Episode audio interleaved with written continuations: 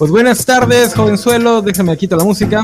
Este, este fin de semana vamos a hablar de Cartoon Network, un canal muchísimo más importante que el canal 11, pero por alguna razón no le interesó a los cobachos, así que esta vez estoy casi, casi solito. Este, pero bueno, es que eran pobres, no tenían para, para ver este televisión por cable cuando eran niños, entonces no, no le tienen tanto amor a Cartoon Network como yo. Pero Cartoon Network cumple 30 años, justamente ahorita que Warner Bros. lo está celebrando, dejando que David Salas, o Saslab, no, no sé cómo se, eh, se, pronuncia el apellido, este, lo destruya, porque el, el, canal sigue existiendo y va a seguir existiendo, pero ya destruyeron la, el estudio y no sé qué tanto más. Ah, horrible, horrible. Pero de eso no vamos a hablar, vamos a hablar del legado de los 30 años que han este, pasado. Específicamente de las primeras dos décadas, chance hablemos de sus caricaturas este, de niños llorones como Steven Universe, chance no se van a tener que quedar para descubrirlo. Entonces, empezamos.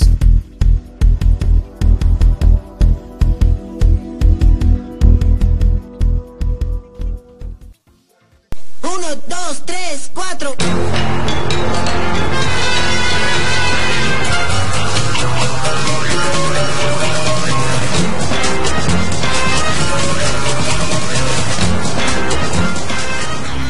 Bueno, como les digo, esta semana vamos a hablar de Cartoon Network y sus 30 años de existencia en Estados Unidos. Aquí faltan dos años, está cumpliendo 28, ya pasó los terribles 27, porque creo que México llegó hasta el, hasta el 94. Pero bueno, vamos a, se lo, se lo voy a preguntar al invitado, que como les digo, casi casi estoy solito porque no vino ningún cobacho.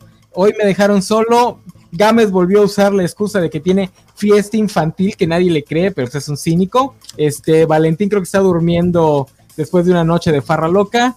el resto de los cobachos no sé dónde andan. Eh, así que hoy viene a cubrir la ausencia de esos huevones el buen Jorge Ponce. Jorge, bienvenido. Hola, ¿qué tal? Un gusto estar aquí eh, con uno de mis temas favoritos de la infancia. Cartoon Network un super canal. Y es curioso que digas precisamente que hay quienes no lo conocieron por no tener cable y créeme, me cuento entre estas personas. No tenía cable, no tenía acceso directo a Cartoon Network, pero estaba obsesionado con este canal. Me compraba la revista, hacía fanarts de los personajes y cualquier oportunidad, el sitio web también, no sé si lo recuerdes si lo visitaste en su momento, pero fue un gran canal del que por supuesto que nos da muchísimo gusto hablar el día de hoy. Eh, no, a mí me llegó con el paquete original. Digo, mi papá compró el paquete de cable de los 90, el básico, que traía Cartoon Network. Este, y pues a mí sí me gustó mucho de niño, pero yo soy, estoy seguro que soy más viejo que tú. Entonces a mí me tocó a finales, mediados y finales de los 90. Para cuando empezaban las páginas de, internet, yo ya había, me había movido a canales más cool como MTV o, o este Fox Kids. Fox Kids al final de los 90 me gustaba mucho más. Eh, a mí me tocó entonces la primerita parte de Cartoon Network en Latinoamérica, que como digo, creo que llegó dos años después a México, no estoy seguro. En Estados Unidos sale en octubre del 92. Aquí creo que llega hasta el 94 junto con Warner Channel, este, no recuerdo cuál es el otro, son este, entonces TNT, básicamente ah, este Universal, no, no, no se llamaba Universal en ese entonces, se llamaba, bueno, el que después sería Universal. Eh, sí, los, canales los canales como que básicos del, del cable americano que llegaron aquí a, México. Eh, este, pero sí, igual yo lo vi en los 90, no lo vi en la parte digital, ya, ya, ya estaba más viejo, digamos, tenía como, que será 12 años, 11, 12 años, pero ya sabes que a esa edad, dices, uy, no, ya, ya no quiero ser este niño, ya quiero ver cosas de más grandes y me voy a poner a ver Goku. Soy demasiado cool para esto. Pero sí, llegó en el 94, si no me equivoco, y eh, era una réplica del canal en América y tenía su lema de aquí hablamos caricatún. Que, ajá, que eso es lo, eh, pues no sé si innovador, pero sí era novedoso de Cartoon Network, justamente eso. Canales infantiles no es el primero. Yo sé que Nickelodeon tiene muchísimo más tiempo, pero un canal exclusivamente para caricaturas creo que sí fue el primero, ¿no? En donde fuera, sí, 24-7. 24-7. Cartoons, este, caricaturas, dibujos animados, sí, absolutamente, porque desde el inicio Nickelodeon empezó con programación live action y fue en los 90, en el 91, en el que se animaron a hacer sus primeras producciones originales animadas. Pero sí, Cartoon Network, este, ese fue el propósito gracias a su dueño, a este señor llamado Ted Turner, que era un magnate de las telecomunicaciones y fue el primero en idear esta eh, idea de canales con un contenido temático durante todo el día.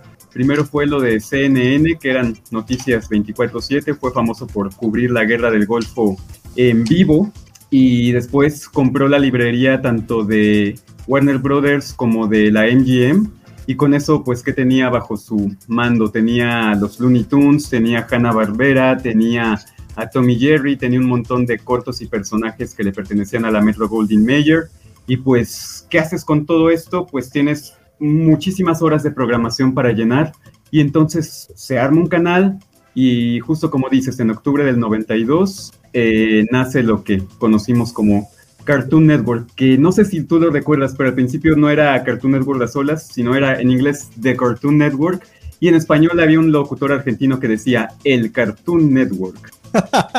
Quería tener un vago recuerdo. Oye, qué bueno que mencionas lo de Ted Turner, porque está, bien interesante cómo se van formando los canales de cable, porque son los precursores, algunos dirían que fueron los jinetes del apocalipsis para el estado actual de la más media, pues americana, pero pues todos sabemos que la más media americana es la más media global. Este, y justamente en lo de canales temáticos, específicamente en CNN, hay muchos que dicen que eso fue lo que empezó a destruir el periodismo. O sea, esa necesidad de tener 24 horas de noticias empieza este, pues este ciclo de que tenemos que estar enterados y enterados y enterados y enterados, que nos va a terminar llevando a ser adictos de Twitter, eh, a estar haciendo corajes diarios y no podernos salir porque en el fondo nos gusta. Este, pero también qué triste es que ahorita en el 2022 podamos hablar de Ted, Turner eh, en buenos términos, porque decir, oye, me compró eh, esas IPs, las tenía ya amasadas y en vez de tirarlas a una bodega o borrarlas de la faz de la tierra para, para este que le pongan menos impuestos, dijo, voy a crear un canal para que la gente lo vea, para la gente que pueda pagar este, su cable, pero pues para que la gente lo vea. Qué feo es que, es que podamos hablar de Ted Turner en, esa, en ese tono, porque pues los que lo están supliendo todavía vive, ¿verdad? Creo que ya no.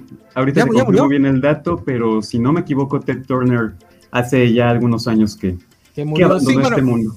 O bueno, como sea, él ya no está activo como gran magnate de las telecomunicaciones, ya lo suplieron otros que pues son extremadamente más nefastos, como el buen David Zaslav. Eh, no sé cómo se pronuncia realmente. Zaslav, ese es su nombre. Y nada más te confirmo que efectivamente todavía sigue vivo, tiene 83 años aún. está, digo, también poder decir, ah, qué padre que el viejito se retire a pastar ahí, a vivir feliz, en vez de estar chingando como todos los demás. Qué, feo es que, que, Ted Turner sea ya una, una figura benigna en nuestro mundo, porque todo el mundo se corrió para la, parte más nefasta.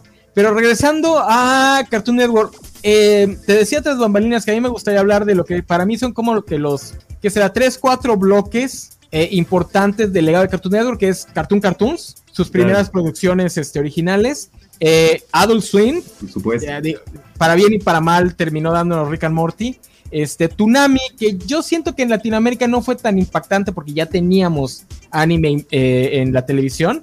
Para los gringos sí, porque a través de Tunami es que les llegó Dragon Ball y, todo eso, ¿no? Y lo que serían las demás eh, caricaturas producidas por Cartoon Network Studios del 2000 para acá, que ya son, este, pues todas las que hizo Granny Tartakovsky, como Samurai Jack, este, creo que Flapjack eh, también es de ellos. Billy Mandy. Billy Mandy. Este, Aunque Billy Mandy. Del tiempo el Escuadrón del Tiempo. Billy Mandy todavía sale de Cartoon Cartoons. No, no, me refiero a las que ya no, cuando ya no existía Cartoon Cartoons, que ya simplemente les decían, pues, dame el pitch y, y, vemos si hacemos la serie. Que pues ahí sale Hora de Aventuras, que justamente hoy estaba escuchando un podcast que se queja de que en el mundo post Hora de Aventuras la estética de las caricaturas sea justamente esa, ¿no? Flaquitos, digo, este, bracitos así de espagueti y caritas súper delgadas, todo colorido. Todo colorido, sí, sí, sí, pero con colores sólidos, sin mucha sin mucha este, degradada de nada de eso. Eh, pero bueno, para bien y para mal, también es parte de Cartoon Network, que creo que le llaman la, el estilo de CalArts, ¿no? Que, que lo odian mucho algunos sectores del Internet de la Universidad de Artes de California, pero lo irónico es que los que estuvieron en la generación original de Cartoon Network también estudiaron en la Universidad de Artes de California, entonces es un poco una generalización decir el estilo CalArts, cuando la mayoría de los programas que hoy se consideran clásicos también se generaron de esa escuela y eh, de este estilo, por decirlo así.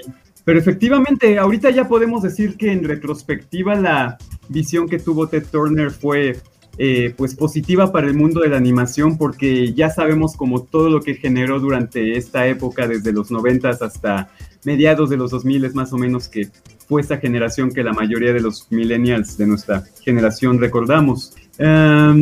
y pues efectivamente al principio no era un canal que tuviera una propuesta original, sino que se nutría de caricaturas de décadas pasadas y que era principalmente de Hanna Barbera y los Looney Tunes. Con esas dos tienes mucho. ¿Tú conociste alguna caricatura a través de Cartoon Network? Yo, la neta, no me acuerdo bien qué veía en Cartoon Network y qué veía en otros canales, porque yo era una papa de sillón. Este, lo que me pusiera de caricatura me lo aventaba y no me fijaba muy bien de dónde lo estaba viendo.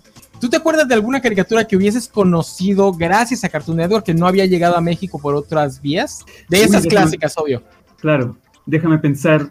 Podría decirte que no, porque efectivamente en Canal 5 también tenían una programación muy parecida, es decir, tenías en los años 90 en la colita final, bueno, desde mediados tenías este, lo clásico, ¿no? Supersónicos, Picapiedras, Osoyogi, Don Gato, eh, tenías cosas de Filmation como He-Man, Shira, este, y hasta cositas de los ochentas que yo a los seis años ya se me hacía súper anticuado, los ositos cariñositos, la primera generación de My Little Pony, este, pero en Cartoon Network, es que ya me tocó ver el canal, tenía un vecino que vivía enfrente que a veces me dejaba ver el canal, este, ya para ese entonces ya estaban las caricaturas de este canal dentro de Canal 5.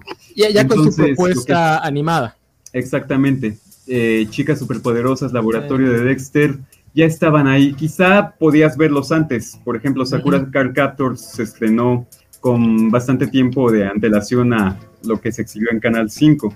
Estoy tratando de pensar. Oye, pero no siempre, porque por lo menos cuando empezó, antes de que entrara ya con esta actitud de crear, no nada más ser un repositorio, sino ser creadores, pasaba muy común que, y ahorita que dices lo de Canal 5, me viene a la idea, tal vez la misma empresa de Ted Turner vendía los derechos a Latinoamérica, por eso es que a veces, porque al principio muchas caricaturas las pasaban al mismo tiempo en Canal 5 y en Cartoon Network. Yo me acuerdo de una vez específica de Meteoro, la, el anime de carros. Sí, el de los 60. Lo estrenaron a la misma hora en los dos canales, entonces estaba como idiota cambiando de uno a otro porque era la misma escena.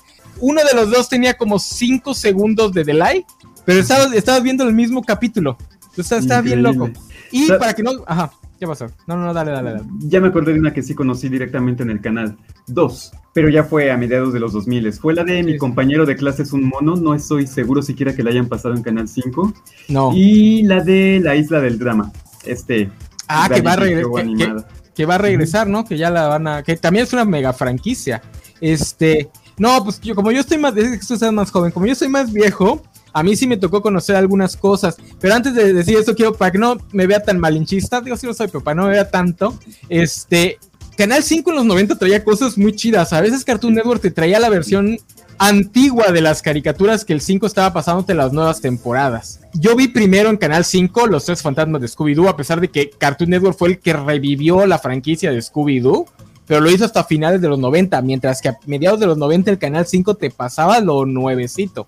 Eh, pero algo que sí conocí, porque en México nunca llegó, o si llegó, llegaba los domingos muy temprano o algo así, son los superhéroes de Hanna Barbera. No nada más el fantasma del espacio, sino los. Esos tres que, se transformaban como en gas y se le alargaba la mano y. Esos personajes eh, chafísimas, igual Tondar y Maitor, todos los conocí nada más por Cartoon Network. A mí siempre me han gustado los superhéroes y me fascinaban. Eran malísimas, malí, como tú dices, incluso para una papa de sillón que consumía todo acríticamente, eran muy malas esas caricaturas. Hasta He-Man se me, se me hacía mejor que, ellas, pero pues me gustaba el concepto. Aquí en la tele abierta sí no llegó el fantasma del espacio de costa a costa, ¿verdad? No. Eh, y me estás platicando del fantasma del espacio original. Sí, el original. Uf, aunque yo primero conocí el Costa a Costa, porque por alguna razón, es que digo que estaba medio rara la, transmisión en Latinoamérica. Primero pasaron el a Costa a Costa y después pasaron el original. Primero pusieron las otras caricaturas menos famosas y hasta de último pusieron a Bearman y al Fantasma del Espacio, que son las únicas dos que realmente tenían tracción. Cosas rarísimas de la, de la transmisión latina. Yo creo que más que la programación, lo que ofrecía Cartoon Network era el cómo te presentaba las cosas. Es decir, todos esos anuncios, todos esos bumpers, en donde era una especie de humor metatextual, en donde este, las caricaturas estaban conscientes de que eran un trabajo de ficción, de que trabaja, de que podían haber crossovers y te hacían, te daban la ilusión de que eran este personas, digamos, de la vida real que conforme el paso del tiempo se fue solidificando esta idea en la época de Cartoon Network City.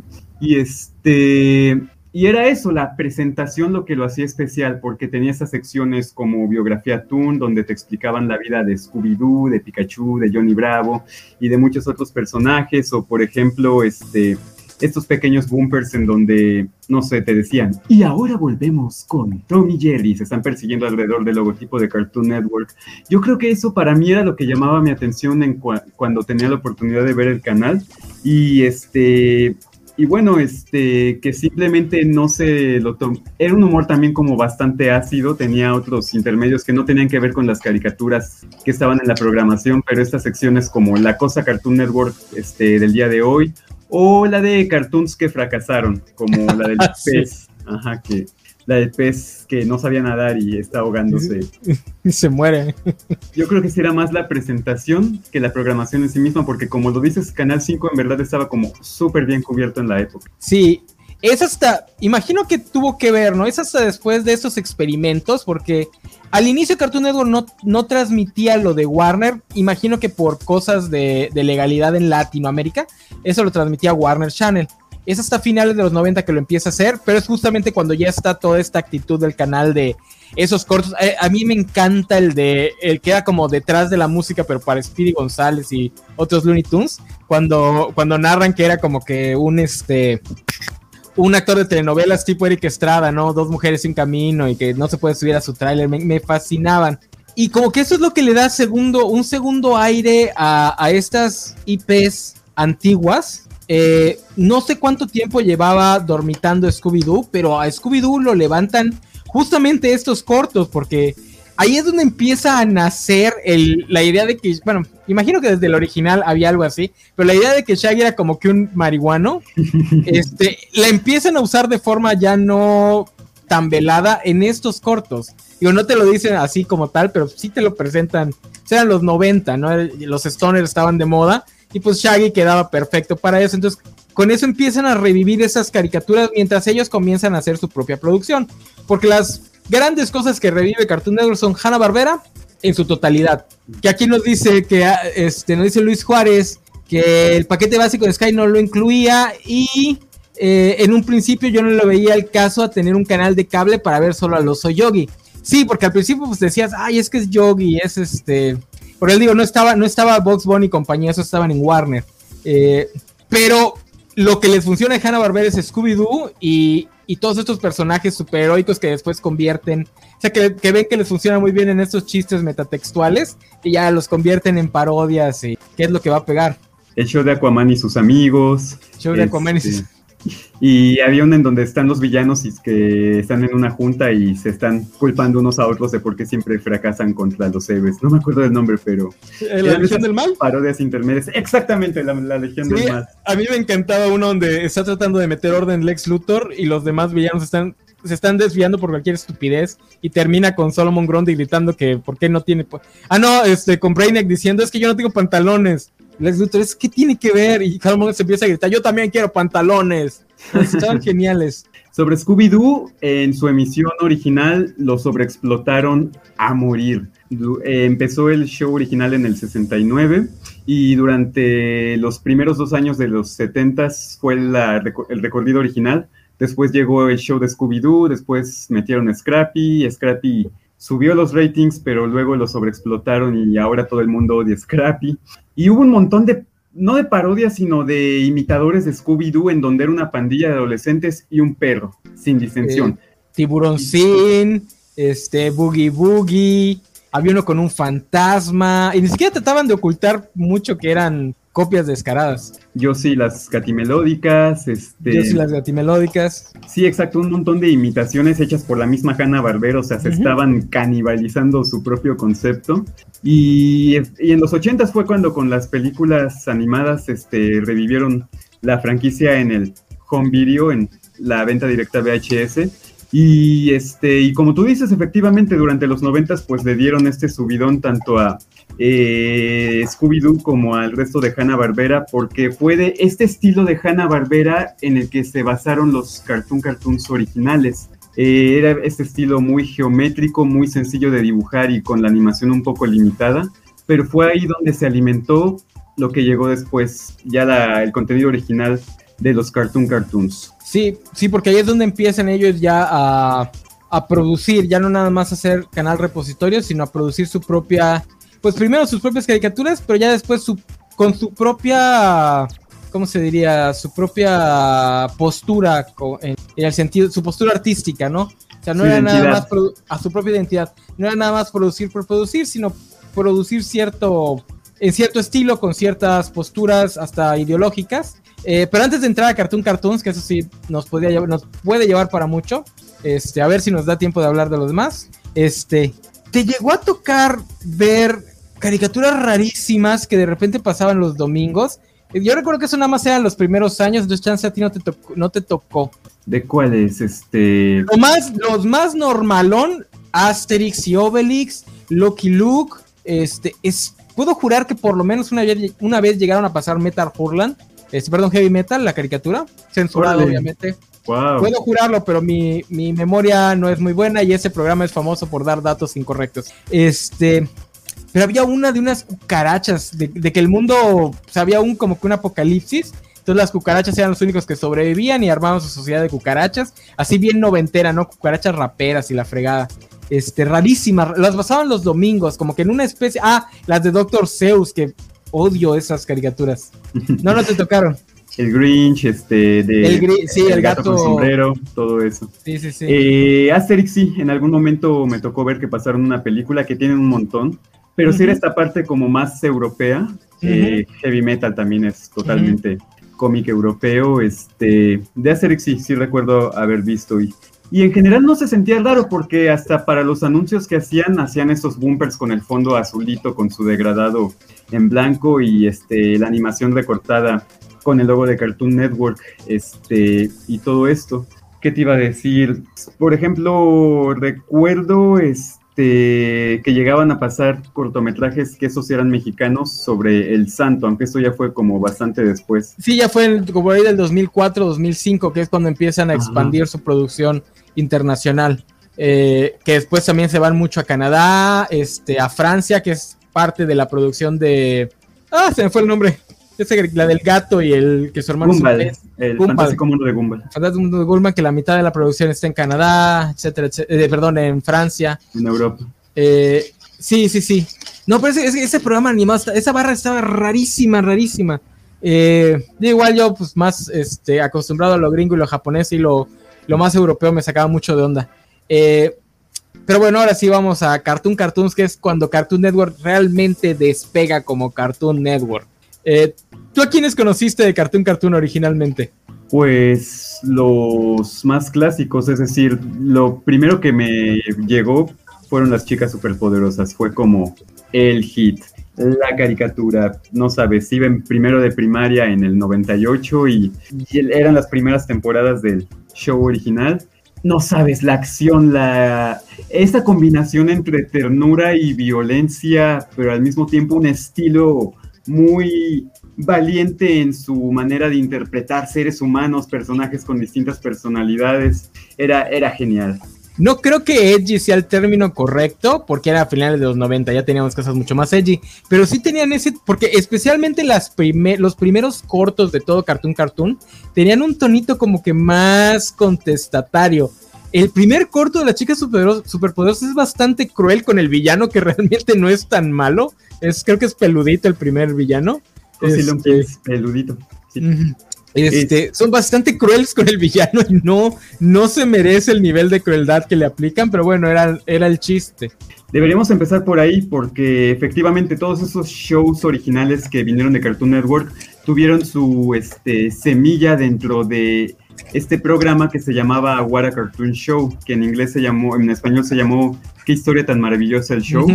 Y era una recolección de capítulos pilotos hechos por animadores que la mayoría eran apenas egresados de universidades de arte. Y de ahí salió Dexter, de ahí salió Coraje, de ahí salieron las chicas superpoderosas, Johnny Bravo, un montón de... Billy Mandy. Exactamente. Fue, un semillero que les duró fácil 10 años, porque todavía 2004, 2005 estaban dando luz verde a caricaturas de esos cortos originales. Eh, la única diferencia que yo sí señalaría es que los, la primera, pues el primer grupo de cortos sí tenía un tono muchísimo más adulto que lo que vino después. Los que tuvieron éxito se les rebajó el tono para hacerlo más infantil bastante. Eh, no sé si te acuerdas de uno de, Mila Harker. Mila Harker. Sí, el vampiro, eh, Drácula, Drácula va, va, va a buscar a Mila, pero la Mila de esta versión tiene 7 años, no 17, como él estaba buscando. ¿No te acuerdas? Suena perturbador, no sí, no, no, el, chiste, el chiste era ese, o sea, llega y se decepciona porque es una niña de 7 y no una muchachita de 17. Eh, después lo van a tratar de recuperar un poco cuando le dan luz verde a Billy Mandy, pero, pero no, no, no, el, tono original sí estaba más, Digo, y había también caricaturas raras. Había una de un gato que se lastimaba el dedo sin diálogos. Eh, y tenía que ir al hospital a pues que lo curaran y no, no encontraba al doctor, no, no, una cosa así. El chiste era lo trágico que era eh, la historia del gato, entonces estaba así medio, medio cruel. De ahí salió también lo que terminó convirtiéndose en padre de familia, ¿no? Este cortometraje. de los últimos, de hecho, este, el cortometraje de Seth MacFarlane, que nunca me puedo acordar cómo se llama, donde ya podemos ver a una versión de Brian, que pues, obviamente es la voz de Seth MacFarlane, entonces el tipo de perro es distinto, pero pues todo lo demás es igual. Una versión de Peter, que en ese caso es un viejito menso en vez de un gordo menso. y una versión de y una versión de Quackmayer que sale al final, un piloto está en un avión y, se baja el piloto y habla como Quackmayer y tiene la misma actitud, salvo la parte de delincuente sexual. Eh, pero Seth MacFarlane empieza en Johnny Bravo. Sí, sí. Este Johnny Bravo, que fue creado por Van Partible, este, que fue también de los primeros cartoons en tener una serie original. Y este de Johnny Bravo también salió Butch Harman. Butch Harman igual, sí, son los dos grandes álbumes. Que Dan Partible pareciera que se esfumó, pero no, nada más él se pasó como a la producción. Ahí está viviendo su vida feliz. Este, y se alejó de, de los focos. Cosa que no hicieron los demás, porque la primera, el primer batch de estos talentos sí se aferró mucho a la industria en la parte más visible. Digo, el el niño dorado de, de What Cartoon es Greta Tartakovsky. De ahí sale con, con el laboratorio de Dexter. Este, después se encargó de Samurai Jack. Samurai Jack. El ataque de los. La guerra de los clones de Star Wars. ¿Cómo se llamaba la de los 2010? Es Titán Simbiónico. Titán Simbiónico, que es como que su único fracaso. Y no está mal la caricatura. A mí me gustaba en su época y la cancelaron porque no la veían muy rentable para vender mercancía y juguetes. Estaba un poquito genérica la imagen. Sí. Creo que, ese, creo que ese fue su error. Y yo creo que de ahí se pasa a Hotel Transilvania, ¿no? A las películas con Universal. ya de ahí, pues Primal. Primal. último, último gran, gran éxito. Tengo entendido que está metido en algo grande ahorita, pero no me puedo acordar qué. Sí, también este, estaba haciendo una caricatura nueva. Ah, no me acuerdo de la premisa. Ah, en un momento checamos el dato, pero Jenny Tartakovsky fue, junto con Craig McCracken, aunque Craig se fue un poquito antes, pero también fue el otro gran autor del canal durante muchísimo tiempo. Sí, sí, sí. Craig McCracken, que es el de Las Chicas Superpoderosas. ¿Y cuál es la otra que hace? Porque Mansión, Mansión Foster para amigos imaginarios. sí, sí, sí. Este, aquí nos dice, si Johnny Bravo también era un acosador, ¿por qué no lo funaron con Pepe Le Pew? Porque el chiste es que la caricatura te decía que estaba mal. La caricatura te señalaba que Johnny Bravo estaba mal. O sea que su actitud era incorrecta. Exacto. No era una apología al acoso a las mujeres, sino claramente te decía, don't be this guy, no seas este sujeto. Sí, sí, sí, la idea que era un idiota, o sea, completo idiota. Eh, de hecho, hay una, hay una que me encanta mucho, que esa es ya de su serie, de la primera temporada, porque Johnny Bravo es de las que se la destrozaron con, la, con su segunda temporada, tratando de meterle más cosas al, a la fórmula. pero en su primera temporada tiene una donde se encuentra con un gordito pelón que es un galanazo y le dice, pues óyeme, este, enséñame, ¿no? ¿Cómo? Y pues básicamente el tipo le dice, pues miente, papá. O miente, di lo que tengas que decir. Pues ya, y al final hasta Johnny Bravo dice, no, no, no, esto ya es demasiado bajo hasta para mí. sí, sí, me recientemente vi Johnny Bravo y recuerdo muy bien ese capítulo, lo tengo muy fresco, que le dice, el viejito galán le dice, el respeto, pero ya después lo empieza a deformar en esto de, este, sé complaciente, di lo que quieran oír, y entonces termina golpeado y esa es como la gran lección. Tampoco seas como ese otro sujeto. Una, una genial de su canción es cuando le dice, la mayor, o le dice algo así como que tu mayor arma es la sinceridad. Una vez que aprendes a fingirla, ya ganaste. me encanta. Este, por desgracia es un gag que no daba para mucho. Eh, los primeros cortos son geniales, el del, el del elefante y el del, del mono son muy, muy, muy buenos. Eh, que no estaban tan clavados en la parte de la vida amorosa de Johnny. La vida amorosa de Johnny era como que secundaria, era la, lo ilógico de la situación, lo que era la gracia. Igual eso fue lo que les falló. Eh, ah, también está la vaca y el pollito que a mí nunca me gustó. Que otro que también tuvo bastante trabajo en Cartoon Network posterior a la vaca y el pollito. Eh, David Face es el autor. Eh, a mí nunca me gustó esa, pero el demonio rojo también es un clásico. Qué perturbador era el estilo de dibujo. Este, era, a diferencia de ese estilo que emulaba Hanna Barbera de Dexter y las chicas, este era más tanto de líneas delgadas, pero sobre todo, todo se veía sucio todo el tiempo. Este, había moscas en la comida, la comida favorita eran los traseros de cerdo, este, las texturas se veían mohosas, llenas de polvo, y en general el tono, el humor sí era como muy grotesco. Yo creo que trataban de tener su propia versión de eh, Renny Stimpy, de esta comedia de shock y de ser un poco sacrílegos, de tener al diablo mismo en tu programa que camina con su propio trasero. Sí, sí, sí, es. A mí tampoco me gustó en su tiempo, pero notaba que a mucha gente le superlatía la vaca y el pollito y la caricatura que salió de ahí, que estaba un poquito más rebajada, que fue la de Soy la comadreja. Soy la comadreja.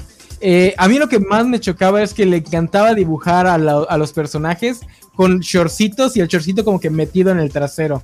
Entonces les alcanzaban a ver las nalgas. no sé por qué me, me enoja esa imagen.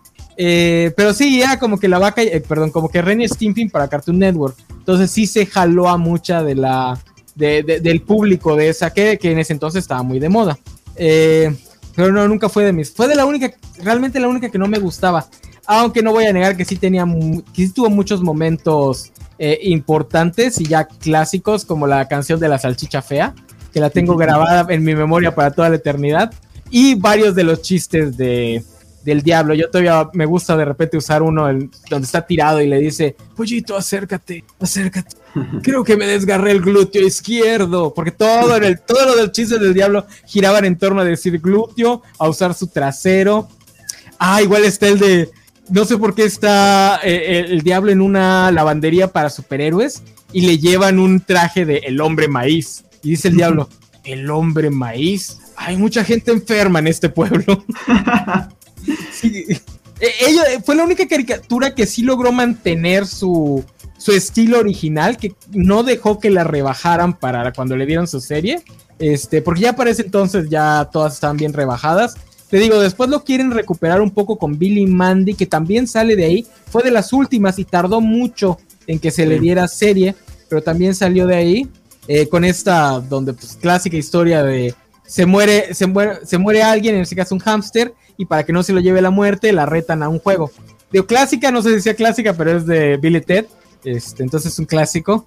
Eh, ah, me quiero preguntar, ¿la canción del gato volador sale de ahí o solo lo retomaron? Nunca supe, mi buen, porque salen al mismo tiempo, por lo menos en México. Entonces no sé si la, el grupo musical toma la idea de la caricatura, eh, si el, los escritores toman la idea de la canción, o si es una de esas concordancias ilógicas que de repente te da la vida y ninguno de los dos tenía esta idea de que el otro existía y nada más se dio. Pero sí, el gato volador, el primo deshuesado. Me parece que primero fue la canción. El artista se llama El Chombo y salió en el año 2000, entonces tiene un poquito de este tiempo ahí para poder incorporar el chiste. Porque además había una libertad gigantesca en los doblajes de la mayoría de las caricaturas También. y de repente se metían ahí su tropicalización, su adaptación a- al español latino, al español de México. Y, por ejemplo, Específicamente, Vaca y el Pollito lo hacía mucho más que los demás. absolutamente. ¿Qué te iba a decir? Y de los chistes que yo me acuerdo, había uno de la comadreja en- con la voz de Jaimico, ya ves que siempre se sacaba sus puntadas de, este, yo estoy aquí con mi amigo Polo Polo, y no es lo mismo, te, re- este, te repito el trato, a te retrato el día de tu boda. Sí. Y no, se tomaban una libertad gigantesca. Este, Aquí, a- aquí me dice Luis Juárez que todas las referencias a apostar con la muerte del séptimo sello. Muy cierto. De Ingrid Bergman, si no mal recuerdo. esta es- película sueca, Sí, sí, sí. Eh, ah, aquí también nos dicen de dos perros tontos que de las que tuvieron éxito fue la que menos tuvo éxito porque no duró tanto como, como, como ha de haber esperado Cartoon Network. De hecho, Dos Perros Tontos no fue un cartoon cartoon original. Sí la llegaron a transmitir ahí, pero fue de Hanna Barbera y se llegó a transmitir en la tele abierta de Estados Unidos. No me acuerdo si en ABC o en eh, la CBS o en la NBS, en la NBC, pero este sí fue ahí en donde empezaron a trabajar, creo que Yendi y Craig McCracken, y este fue el primer intento y además fue una respuesta a Renny Stimpy con ese mismo concepto de dos perritos metidos en eh, aventuras alocadas, pero sí efectivamente no tuvo tanto éxito y al final este pues le apostaron otras cosas, ya fue cuando en este límite entre, entre repetir programación de Hanna-Barbera y entre proponer caricaturas originales. Ah, por, por eso es que tenía también un estilo mucho más simple, porque sí se notaba que Dos Perros Tontos era muchísimo más simple que incluso las más simples de, de Cartoon Cartoons, que eran Dexter y cuál sería Johnny Bravo. Sí. Porque sí, este, es lo que tuvo esta, pues, este grupo de, de creativos es justamente eso, volver a meter, que también es curioso que sean de, no solo de Hanna Barbera, sino también Cartoon Network tenía ya bajo su propiedad Warner, porque Warner siempre fue el estudio de animación que trataba de ser un poquito, no intelectual ni maduro, pero no quedarse en lo idiota nada más porque iban dirigidos para niños, que era lo que siempre se le peleaba tanto a Hanna Barbera como a Disney, ¿no? Que todo era muy sencillo porque es para niños. Tartakovsky, McCracken y compañía, como que también eran fans de esta idea de, oye, no porque el producto sea para niños quiere decir que tiene que ser completamente simple, le puedes meter de todo ahí, que es lo que le da a Cartoon Network para explotar esas IPs durante años, porque pues tenía mucha tela de donde cortar. La única que no les dio para tanto fue Johnny Bravo, y aún así hay, capítulos preciosos como el de los niños del, man- los, los niños del maizal, que creo, si no es de Butch Harman, es de, de Seth MacFarlane. Uno de los dos escribió ese capítulo, que es una parodia a esa de los niños del maizal, este, pero con Johnny Bravo que no entiende qué está pasando. Este, igual la del avión, la del payaso en el avión. Ah, Eh, sí. ¿no? Que está- Con- que- que- de este capítulo de la dimensión desconocida, ¿no? Sí, sí, sí, de no sé cuántos pies sobre la tierra o algo así. Que también Ajá. lo parodiaron los Simpsons. Que tiene un final genial cuando, le, cuando ya por fin logra vencer al payaso. Llega el- todo el crew del avión y dice: Idiota, era nuestro, parte de nuestro equilibrio circense. ¿Cómo vamos, a, esta- cómo vamos a aterrizar con un solo pobre este, payaso tratando de equilibrar el avión? Ah, Y- calmado. calmado de buen Hill. Ahorita hablamos de SWAT Cats y esas caricaturas iniciales de las caricaturas originales de Cartoon Network. Y te iba a decir que los pilotos eran súper radicales, pero a pesar de que hubo una rebaja ya cuando le dieron luz verde para convertirse en series a varios de esos conceptos, aún así este, se permitían hacer bastantes cosas que empujaron un poco lo que estaba permitido para hacer eh, televisión infantil. Y lo mismo volvemos a las chicas superpoderosas o al laboratorio de Dexter que tenía como muchas referencias que quizá un niño en los noventas no lo iba a entender, pero un adulto definitivamente, como tú dices, este Meteor es uno de estos este, referentes que tuvo en la serie original que le cambiaron el estilo y hicieron un capítulo alrededor de las carreras que tenían en, Oh, en el oh, oh, anime. oh. Sabes que nunca volteo a ver para atrás. Este. Sí, no, y además, digo, los 90 no fueron una buena época para, eh, por lo menos inicio de los 90, no fue una buena época para la caricatura infantil americana. Venían de una década de caricaturas ochenteras, les empieza a llegar el anime y como que no saben cómo reaccionar. hasta que llega gente como los de Cartoon Network y luego este, del otro lado de la barda, los de Nickelodeon, que empiezan a decir, bueno, lo primero que tenemos que quitar, digo, digo yo, ¿no? Por viendo el resultado, lo primero que tenemos que quitar es esta idea de que todos los personajes tienen que ser un paragón moral. Porque si algo tenían todos los Cartoon Cartoons, es que eran, algunos eran personajes horribles, incluso Dexter.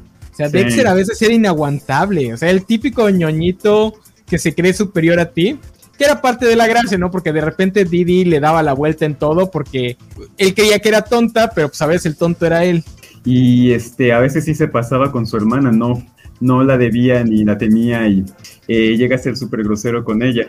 Eh, ¿Qué más iba a decir? Este, y efectivamente, creo que esa fue como una gran aportación de Cartoon Network y también de Nickelodeon, de que pararon con esta tendencia ochentera de que las series animadas tenían que ser un comercial asociado a una línea de juguetes.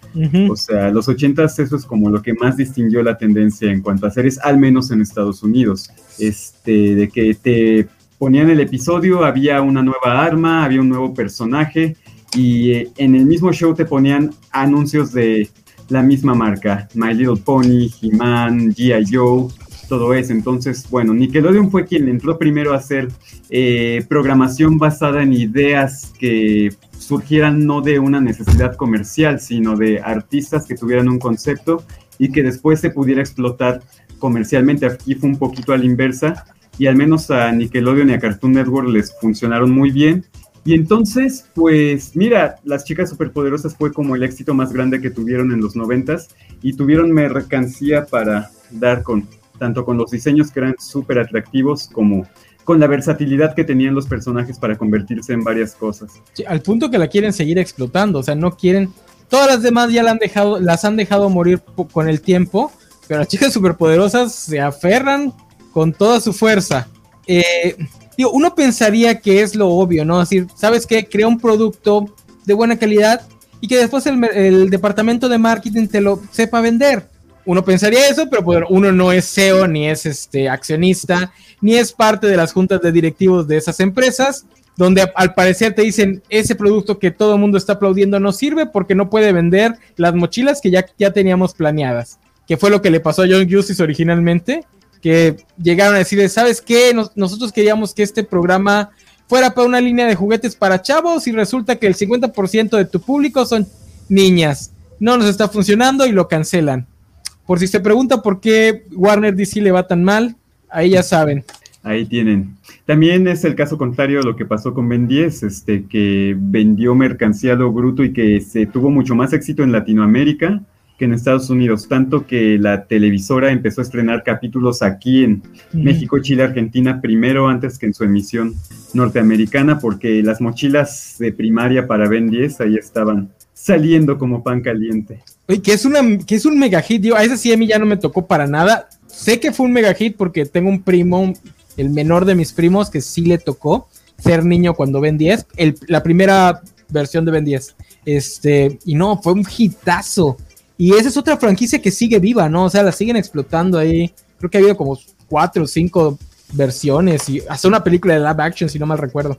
Como dos o tres en live action. Sí, tiene ya cuatro series, dos estaban como en la misma continuidad, en una era un niño, en la que sigue es adolescente, y luego la rebotearon y ahorita está en el segundo reboot en donde el estilo ya lo cambiaron por completo, lo adaptaron un poco más a lo que está ahorita en Teen Titans Go, más chibi, más tierno. Ah, pero sigue siendo un hitazo y como tú dices, las chicas superpoderosas yo creo que nunca trataron de soltarlo. Hubo un momento en el que Craig McCracken se va de la producción para enfocarse en Mansión Foster de Amigos Imaginarios y se queda parte del equipo original al mando creativo y empieza a notarse la decadencia de los guiones, de los episodios, de las situaciones. Pero incluso dentro de esas dos últimas temporadas yo veo algunos capítulos que me parecen súper clásicos y que mucha gente recuerda con cariño. Lo que sí estuvo mal fue lo que vino después muchos intentos de reboot. No sé si mm. llegaste a ver este en donde ya estaban diseñadas en CGI, las, el estilo ya era otro, eran... No, eso ya no me tocó, ya ya no me tocó. Yo me quedé con la, las últimas temporadas. Este, es que estaban muy bien escritos, o sea, la verdad, como pues que es que las chicas superpoderosas sí seguían como que esa línea de el fantasma del espacio y Harry Birman, pero intencionalmente, porque Fantasma del Espacio y Harry Bierman sí intentaban ser caricaturas de superhéroes así serias como las de la competencia, pero pues no les salía. Son amadas porque pues las disfrutas por la comicidad involuntaria, pero las chicas superpoderosas sí eran cómicas este, de manera voluntaria, sí se burlaban de su propio género, no se tomaban muy en serio, que tal vez es el problema con los reboots, que de repente pues ya, pues como ya son cosas nostálgicas, se tienen que tomar en serio y ahí es donde ya pierde el chiste. Eh, ah, nos dicen algo de Ben 10 aquí, espérame. Dice, no fue una involución de Ben 10 en términos de propuestas, salió en el 2000 y era más plana que las caricaturas de los 90. E híjole, mano, eh, el Ben 10 original eh, tenía involucrado a McDuffie. Se me está yendo el nombre, su nombre nada más me acuerdo de su apellido. Este McDuffie, que estuvo en la Liga de la Justicia, eh, en la caricatura. Específicamente en el, no reboot, en el relanzamiento, el de la Liga de la Justicia Ilimitada. El mejor guionista de esa producción. Él estuvo involucrada, involucrado en esa primera, por lo menos en la primera temporada. No sé si se quedó más tiempo eh, obviamente ya no le siguió porque McDuffie fallece en el 2012. Eh, pero no, no creo que la calidad de Ben 10 sea mala, no te puedo asegurar porque nunca la vi, se la veía a veces con mi primito, pero pues, no le prestaba mucha atención porque me aburría.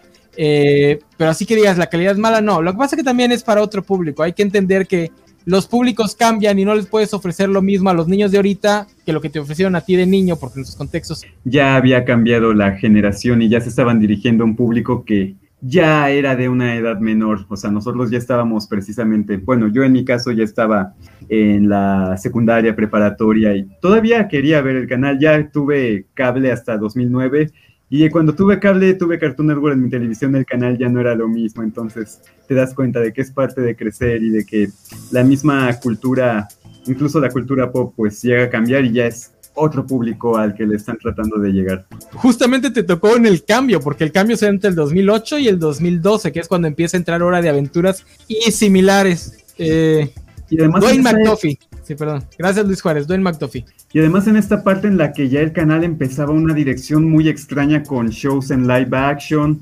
este, que no tenían nada que ver con este, el contenido completamente animado. Pero nos estamos adelantando, este, todavía nos quedan muchas etapas por cubrir. Este, ¿Quieres hablar un poquito más de todo el talento que sale de ello? Ya mencionamos a Butch Harman, que terminará siendo el creador de otras franquicias que no dejan morir. Digo, qué curioso, tanto Butch Harman como Seth MacFarlane son creadores de dos franquicias que sus casas productoras no dejan morir.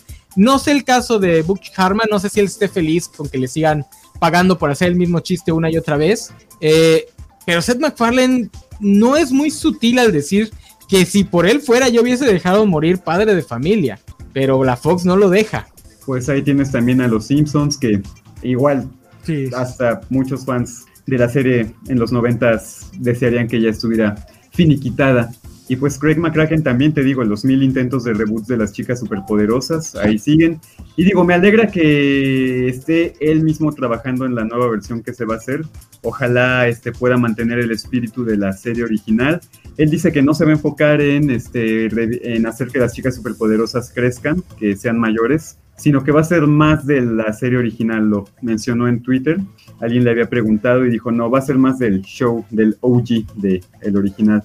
Que ese es el problema al que se enfrentan con esas producciones, porque no vas a, no vas a poder venderle este producto a los que lo vimos originalmente, porque pues ya lo vimos. Pues es lo que ya vimos. Exactamente. tienes que cambiarlo para el nuevo público, porque si no, no les va a llegar.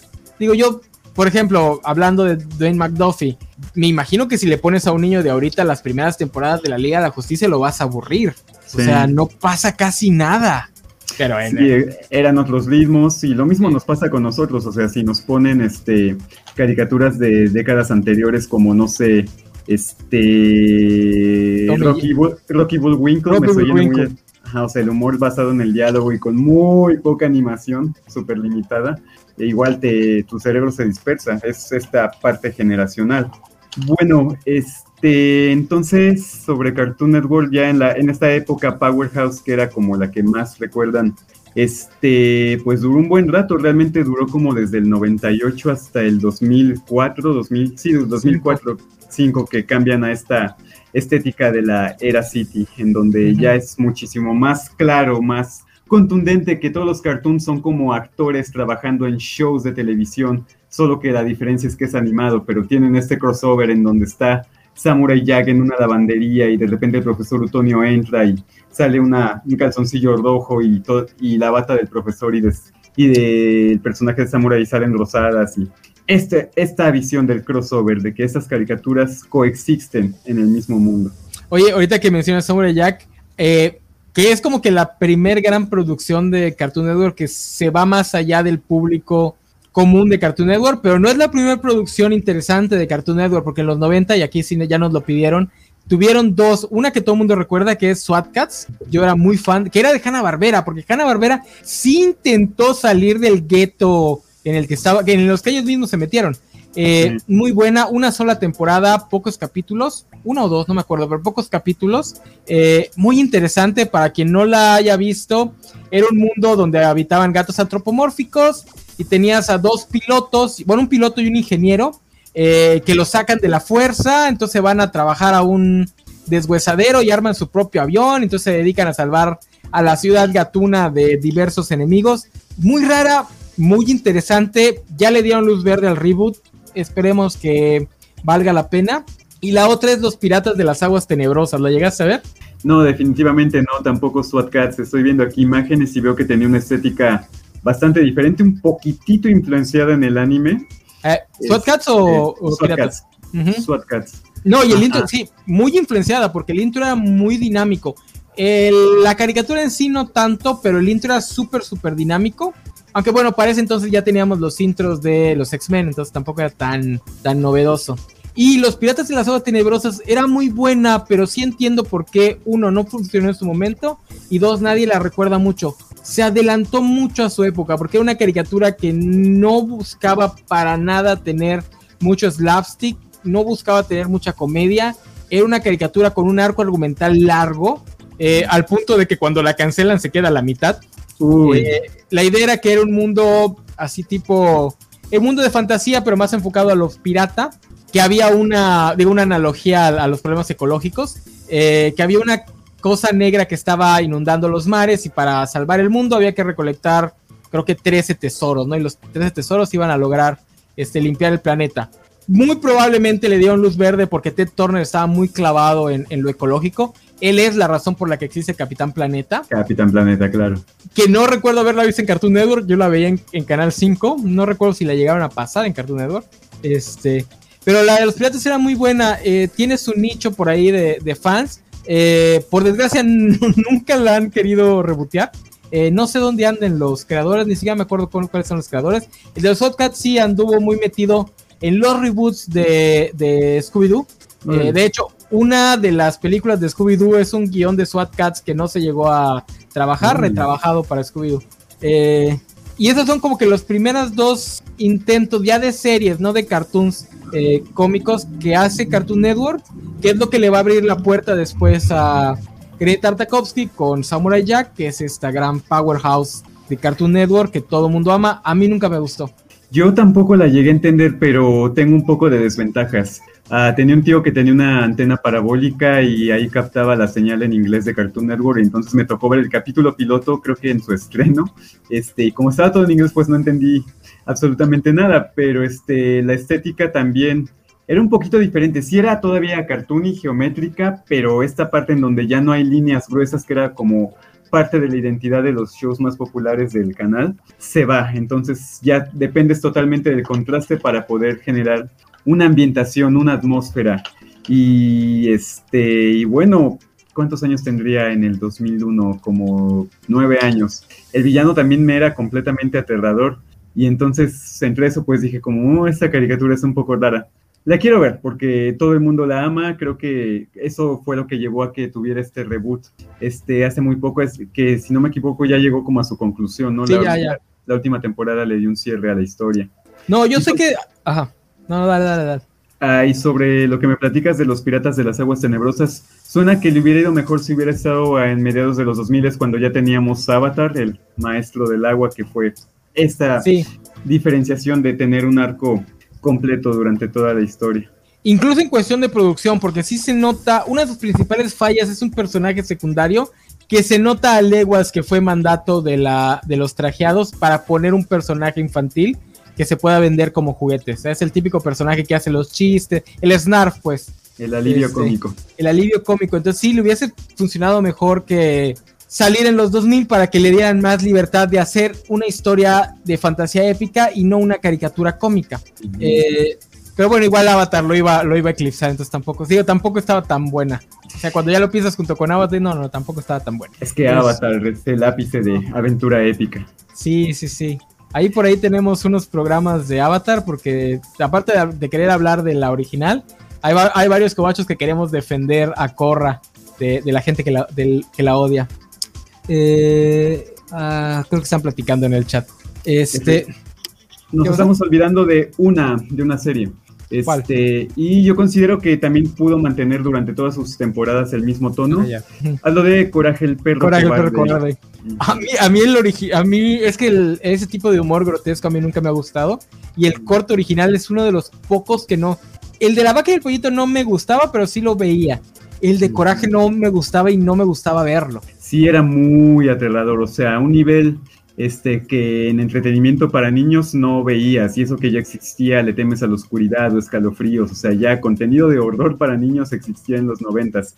Pero sí, este, los. Tanto la técnica como el estilo de dibujo que te ponían texturas que se montaban con Photoshop y que eran un poquito más realistas y los villanos que muchos eran en CGI.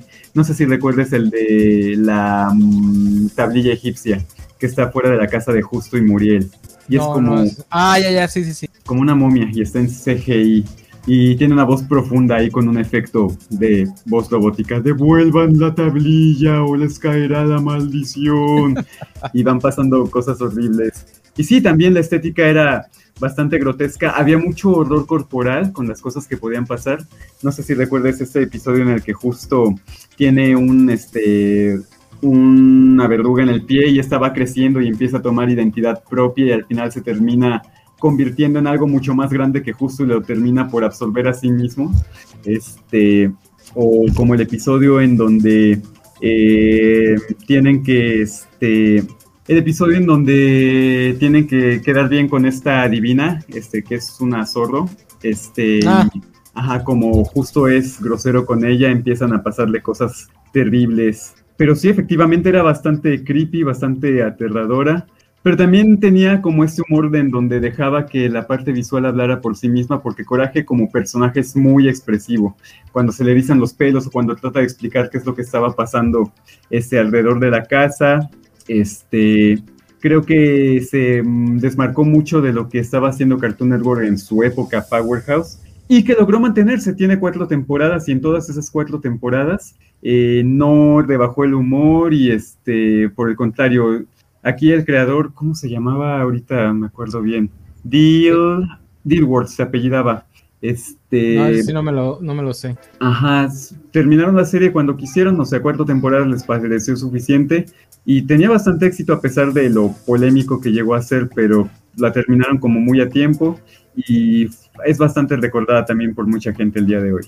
Eh, sí, no, y además le abrió la puerta también a mucha, a mucha estética que después y se prestaba mucho para la, para la este, traducción eh, creativa, porque también le metían muchas cosas que no estaban en, la, en, la, en el diálogo original, como ese famoso diálogo de te lo, te lo prometo por Dieguito Maradona.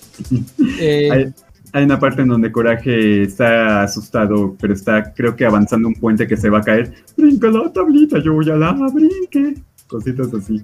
Y también era una caricatura que jugaba mucho con lo, con lo irreal, porque justamente lo que nos está preguntando es, ¿por qué los viejitos no se daban cuenta de todo lo que estaba pasando? Era alusión a que cuando los perros se ponen nerviosos y tú no sabes por qué. Sí, es una alusión a que, pues, el perro ve el mundo de formas distintas, ¿no? Hay por ahí teorías de fans que dicen que realmente todo lo que está viendo este cobarde son cosas normales, pero él las ve como cosas este paranormales y viceversa, ¿no? También esa idea de que los animales pueden captar cosas que los humanos no. Eh, sí son de esas caricaturas que estaban pues, un poquito más pensadas que el simple gag inicial. Aunque a mí realmente nunca me gustó mucho. Dice Cisaya, a mí me encantaba Coraje, había un capítulo de unos pulpos espaciales que me ponía sad. Sí, había unos capítulos donde el final era agridulce o en donde terminaban encerrados, o sea, donde la situación no terminaba con un final feliz y a veces ni siquiera agridulce. Iba a decir, Ajá. sí, adelante. No, no, no, no, dale, dale, dale. Sobre la pregunta que hace Luis Juárez de este, la alusión a lo que hace, de hecho sí hay una historia de trasfondo para Coraje, es bastante perturbadora, este, en donde había dos viejitos que vivían en un área totalmente llana, de hecho hay una casa que es como muy similar, o sea, la casa de madera con el molino al lado, y es que en los años 70 había un asesino serial que le llamaban el trotapieles, algo así, y este y los viejitos desaparecieron. Entonces, este, sí, sí, nunca se supo qué les pasó, pero después de que ellos desaparecieron y que atraparon a este asesino serial, no se volvieron a dar casos de desapariciones con este modus operandi que tenía esta persona. Y esta pareja tenía, no tenían un perro, tenían un gato, este, pero el creador ha afirmado que se basó como en esta historia de este asesino y de esta pareja que vivían ahí. Y este, pues es eso, es el trasfondo. Y además lo hace como muy místico en esa parte en la que dicen que vivían en ningún lugar. Este, eh, pero sí es un trasfondo ahí bastante creepy, bastante aterrador. Y es a eso a lo que hace alusión, de que fueron esas personas que fueron víctimas de este criminal. No, se ve que le sabe mucho a todas estas historias de cosas paranormales. O sea, se ve que es mega, mega fan de todo esto. Porque sí, había, hay muchos capítulos que, pues, que hacen alusión a cosas que no son tan conocidas para, o que no eran tan conocidas para el público lego en esa época. Este, o sea, no, no, se quedaba en lo, en lo clásico, no vampiros, hombres dos, sino se metía con críptidos más, eh, menos famosos fuera de sus respectivas regiones y, y con esas conspiraciones, ¿no? Porque también hay mucho de, de, agentes, de instituciones que no sabes de dónde salen o qué son, pero sabes que son malvados, cositas así. Entonces sí se ve que le sabía el, muchachón. Ah, no sé si se va a poder ver, pero aquí está la casa de esta pareja. Es bastante similar a la de la caricatura. Ah, sí, no, es igualita. Sí, sí, el molino, la casa de madera y que está en medio literalmente de la nada. Sí, sí, sí. Hubo muchas caricaturas que no funcionaron como le hubiera gustado el canal. La verdad es que yo no tengo muchos recuerdos del Escuadrón del Tiempo, por ejemplo. Eh, no era muy. Yo la intenté. Aquí nos están diciendo que Samurai Jack es de esas caricaturas que tú querías que te gustara, pero que nomás no. Yo nunca quise que me gustara. A mí, la verdad, no me llamaba la atención. Pero el Escuadrón del Tiempo sí era una de esas. A mí, yo sí quería que me gustara, pero era mala. O sea, digo, a pesar de que yo tenía ya como 18, entre 18 y 20 años, y estaba justo en la moda de South Park, el tipo de humor que manejaban se me hacía demasiado vulgar. O sea, todo el chiste era de que el robot era afeminado. Decía, güey, estamos en el 2008 o algo así. Güey, no mames. Porque, digo, había un capítulo en donde es que se notaba que detrás de esa serie había alguien muy conservador. Porque había un capítulo que, por ejemplo, se trataba de que si no, si los americanos no tomaban café y tomaban té, terminarían todos afeminados y por eso no iban a poder hacer la revolución. dices, güey, no mames. te digo, es, la época de South Park, o sea, cuando uno estaba acostumbrado a ese tipo de cosas. Y aún así decías, que era también como que una burla a Mr. Peabody y Sherman que mm. nunca supe si estaban conectadas las producciones o nada más era mala leche de, del, showrunner. No sabría decirte. Otra de las que no tuvieron éxito de esta misma época, no sé si tú recuerdes Ship en la gran ciudad. Sí, esa, ¿cómo, cómo la intentaron vender? sí, sí, la promocionaron cañón. No conozco a nadie que sea fan de esa cosa. Fue los media durante mucho tiempo, hasta ahorita que HBO Max la volvió a subir. Pero sí, yo compraba la revista Cartoon Network y le dedicaron un especial donde te decían de los personajes y de todo. Y sí, la caricatura era un poco rara, trataba como de emular el estilo de animación ruso, con esos monigotes como de bolitas y palitos. Y el humor pues también era como muy meta, muy ácido, muy irónico, pero pues nunca pegó realmente. Tengo un amigo que le gusta una sección que eran como infomerciales de una marca llamada Oxymoron, que tenían el lema de con el poder de un buey pero sí realmente este, hay fans de Dexter y de este, Johnny Bravo, pero que te digan, uy, ¿cómo recuerda Shiva en la gran ciudad? Realmente no. Y sí que la intentaron vender, ¿eh? Porque lo, hasta la ponían junto a los otros cartoons y decías, no, no, no, no, quítala de ahí. Que es como que el del 2004, 2005, ¿no? Empezó en el año 2000. Ah, es más vieja. Sí. Es más vieja entonces. sí, no, no, no. Entrados en la era Powerhouse. Sí, Dice ¿Qué o- Cisaya, Shiv en la gran ciudad era aburridísima. sí, era aburridísima. Pero como tú bien dices, era como que estaban intentando crear una caricatura en el estilo de las caricaturas soviéticas, eh, porque no fue el único intento. No sé si era del propio Ship o si lo o si era otro otro corto, pero había uno como los hermanos no sé qué, que también eran así tipo caricaturas soviéticas. Ese te me acuerdo y lo sé porque todos los amigos rojillos que tenía en esa época eran fans de ese corto, justamente Wow. por eso. Pero no de Ship, entonces así de mal le fue a, a la pobre ovejita. A la oveja. Otra que no tuvo mucho éxito también de esa época, no sé si tú la recuerdes, Mike Louis Og. Ni idea, así ni idea. ¡Wow! Este era sobre una niña que terminaba en una isla tropical en donde vivía una tribu nativa Híjole. y se llevaba con la princesa de la tribu y con un niño que era como salvaje, un poco como Donnie de los Thornberries. Sí, sí, sí. Ajá, este. Y también la llegaron a promocionar decentemente. Este. Estaba también dentro del line-up de los Cartoon Cartoons. Este. Pero no, tuvo muy poquitos capítulos. Ese estuvo coproducido en Canadá, pero sí, sí me acuerdo que la metían también en los promocionales de Cartoon Cartoons. Que por cierto, no hemos hablado del bloque en sí de la presentación. No me Este, acuerdo. Sí, sí, sí, este. ah, ahorita busco una imagen, pero sí fue también de las que no pegaron y que eran originales de Cartoon Network. No, no, digo, no me acuerdo de la presentación de Cartoon Cartoon. Recuerdo que tenía una, pero no me acuerdo exactamente qué era. Nada más me acuerdo del final. Sobre Cartoon Cartoons, este, el intro era increíble, ¿no te parece? Este. Uno, dos, tres, cuatro. Y la canción. No, no me acuerdo para nada. Este. Es muy extraño porque aquí en Latinoamérica se llamó Cartoon Cartoons, pero en Estados Unidos lo llamaban Cartoon Cartoon Fridays. O sea, era un bloque que tenían los viernes para meter episodios de estreno este, de todas las caricaturas originales. Entonces, este. Al principio era esta estética que era como de muchas cuadrículas pasando rápidamente animaciones de los shows originales, pero después empezaron a tener como especiales en donde algún personaje de estos shows era el host, era el conductor y presentaba este, las caricaturas que se iban a presentar. Eh, uno muy famoso es el de Johnny Bravo, en donde, o sea, en personaje y doblado al español, tan vino del inglés. Este decía como, hey mamá, ahora vamos a ver este episodio de las chicas. Ah, sí, sí. superpoderosas". Eso sí me acuerdo. Ajá, y llegó en algún momento Mojojojo. Este de que Esa caricatura no es tan genial como yo. Mojojojo, que soy un gran mono. ya ves que su chiste era que era redundante al hablar. Sí, sí, sí. Este, déjame pensar alguna otra que no haya funcionado tan bien de esta misma época. Este, ya después vino una que era como en estilo anime llamada Generator Rex. Ah, eso No sí sé. me acuerdo.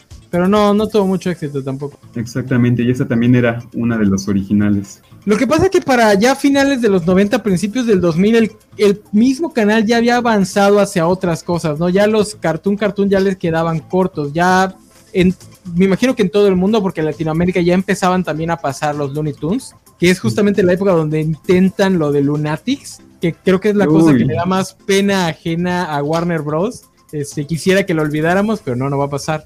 Sí fue un intento muy fallido de tratar de adaptarse a las nuevas generaciones y a la chaviza de aquel entonces. Tratar de adaptarlo a una aventura de superhéroes espacial donde les cambian la estética a ropa de cuero negro porque los superhéroes de aquella época no podían usar colores. Sí, Ajá, sí, sí. Fue un experimento muy extraño.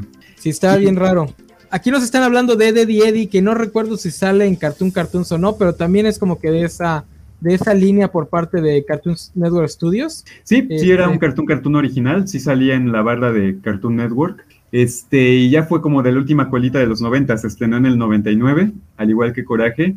Y también era muy extraña en su estética de estos personajes que aun cuando se quedaban quietos las líneas se movían todo el tiempo. Y de un humor, este, pues no tan sanitizado, por decirlo de alguna manera en donde hasta el doblaje era, tenía unas libertades impresionantes. No sé si recuerdas esta línea de este chico de cabello azul de Mi cuerpo pide sol y sexo. en Cartoon Network. Claro que sí.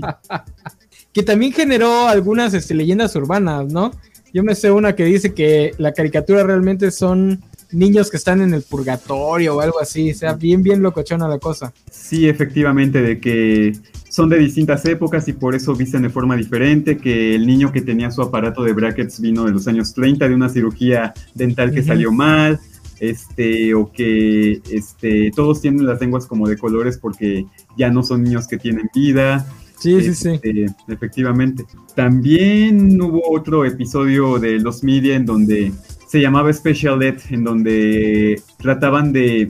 Donde, según el rumor, decían que Eddie, el niño verde, este, le diagnosticaban ahí algo mental y entonces lo llevaban a una institución, pero fue un rumor que un artista de storyboard este, dijo como muy de pasada, no, el creador, el creador, fue quien lo dijo que porque era demasiado realista para Cartoon Network, pero fue como una idea que lanzaron en alguna ocasión, pero nunca se produjo, nunca llegó ni a la etapa de storyboards, entonces la gente que andaba obsesionada con buscar cualquier animación, cualquier rastro de que esta cosa fue producida, se llevó un chasco, chasco cuando el mismo creador afirmó que no había existido. No, sí, es que eso de las Los Media es todo un, todo un este movimiento. Sí, hay una comunidad que está pero metidísima y que hay veces en donde encuentran algo que parecía inencontrable y lo logran.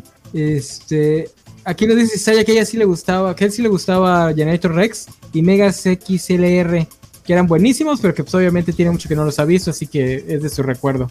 Eh, ah, ya, sí, cierto, de esta época ya son los Teen Titans originales, ya es la época de la Liga de la Justicia y Liga de la Justicia Ilimitada. Es cuando ya Cartoon Network se empieza a expandir más allá de, de estos cartoons, cartoons. Ya también es cuando le entra durísimo a revivir Scooby-Doo. Eh, aquí es donde se da la película esa que la venden como la primer película en la que van a encontrarse con cosas realmente sobrenaturales.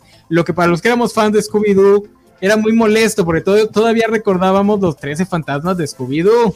Que ya lo reconearon para decir que no, que tampoco eran reales. Chinguen a su madre los que están detrás de Scooby-Doo. Recetaremos el canon las veces que sea necesario para que tengamos la razón nosotros. sí, no. Horrible, horrible. Lo que Eh, puedo pues- analizar... Ajá. Adelante. No, no, no, no, ¿qué ibas a decir? Lo que puedo analizar de esto es que, bueno, los Cartoon Cartoons originales, la primera generación fue ese esfuerzo en conjunto con Hanna-Barbera y este, este semillero de creativos, y les fue tan bien que entonces Cartoon Network dijo, pues hay que hacerlo con nuestro propio estudio, ya no vamos a depender de Hanna-Barbera, y es ahí en donde se crea Cartoon Network Studios, y es en donde se viene como un cambio estético, pero también de guiones este, en todas las series que estaban teniendo este éxito. Y aquí fue en donde empieza a cambiar todo, porque las chicas superpoderosas eh, cambia este estilo en donde las cabezas de las chicas son más redonditas, los cuerpos chiquitos, o en Dexter, que yo creo que el cambio fue todavía más radical. Si el diseño original ya era enano, el, que el del diseño estaba todavía más aplastado. Y se metió en la parte digital, o sea, ya no se notan mucho los capítulos que están animados en celuloide y los que están animados digitalmente. O sea, es un cambio que sí se ve un poquito más estético, pero también al mismo tiempo se ve un poquito más frío, más perfecto. Este, pero también, pero lo- el cambio más importante fue como el humor, este, ya se sentía un poquito más en piloto automático. Yo creo que sufrió más Dexter de todo esto, pero también las chicas superpoderosas un poquito se le redujeron ahí sí un poquito a la violencia ya en las últimas dos temporadas. Lo mismo le pasó a Johnny Bravo, este, como tú dices. De hecho, la primera temporada es la única en la que estuvo involucrado su creador. A partir de la segunda ya meten esta cafetería de Pops y su amigo Carl. Este, en la primera temporada no salían y a mí me sorprendió porque yo siempre pensé que Carl salía desde el principio, pero no. Y pues bueno, Coraje desde el principio fue animada de forma digital. Este, Ed, Ed y Eddie también tuvieron esta transición de ser animados en celuloide a pasar a digital. Que por cierto, retomando Ed, Ed y Eddie, fue uno de los cartoons que duraron mucho más. Empezó en el 2009 y terminó hasta 2011. Imagínate, 12 años en producción y emisión. Este, pero sí, entonces fue esta parte en donde ya Cartoon Network con su propio estudio decide encargarse de la producción de sus caricaturas y de aquí es de donde viene la segunda generación. Billy Mandy, Mansión para Amigos Imaginarios de este Madame Foster, este... Y lo que decíamos de XLR es que también fue esta época en la que trataban de imitar al anime, de dejarse influenciar. Nickelodeon también lo hizo con Martin Mystery, no sé si recuerdas esa, que era un detective y era anime, o con Kappa Mikey, que si no me equivoco empezó en Nickelodeon y terminó en MTV, en donde las caricaturas occidentales estaban tratando de imitar al anime, aunque sin mucho éxito.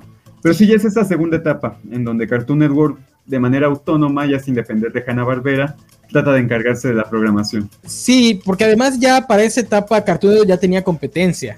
Ya Sí. este Nickelodeon ya estaba bien parado. Y aunque ellos empiezan primero con Ren Stimpy, pero ya para caricaturas infantiles ya tenían Rugrats, ya tenían creo que los Berries, ya tenían.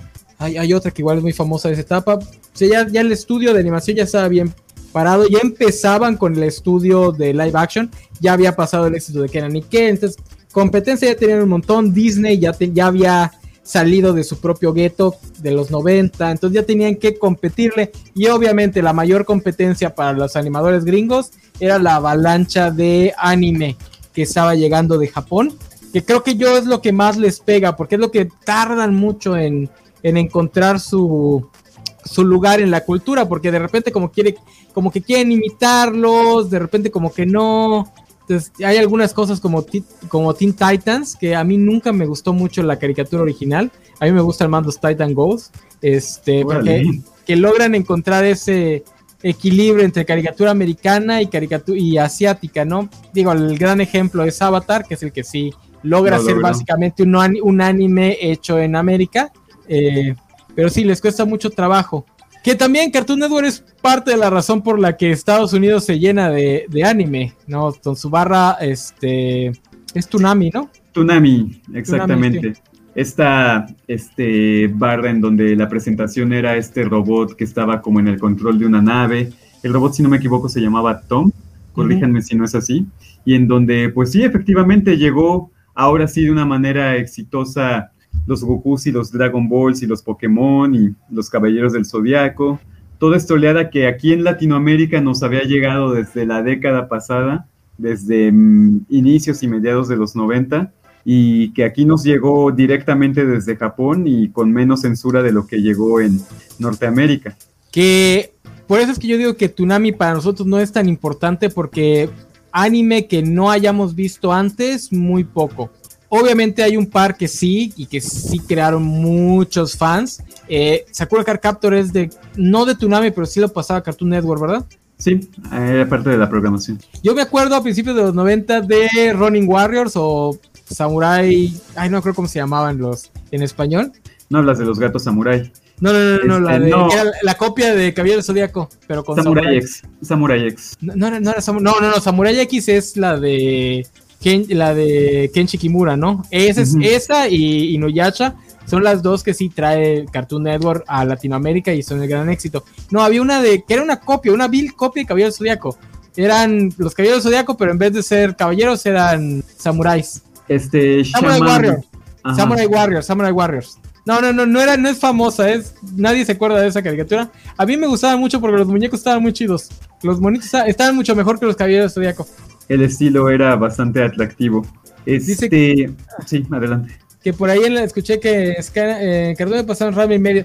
Ni idea, mi buen. Yo nada más, para mí Tsunami nada más era Samurai X y Inuyasha. Y como ninguna de las dos me gustaba, ni caso le hacía. Tampoco estaría muy seguro yo de que la hayan pasado.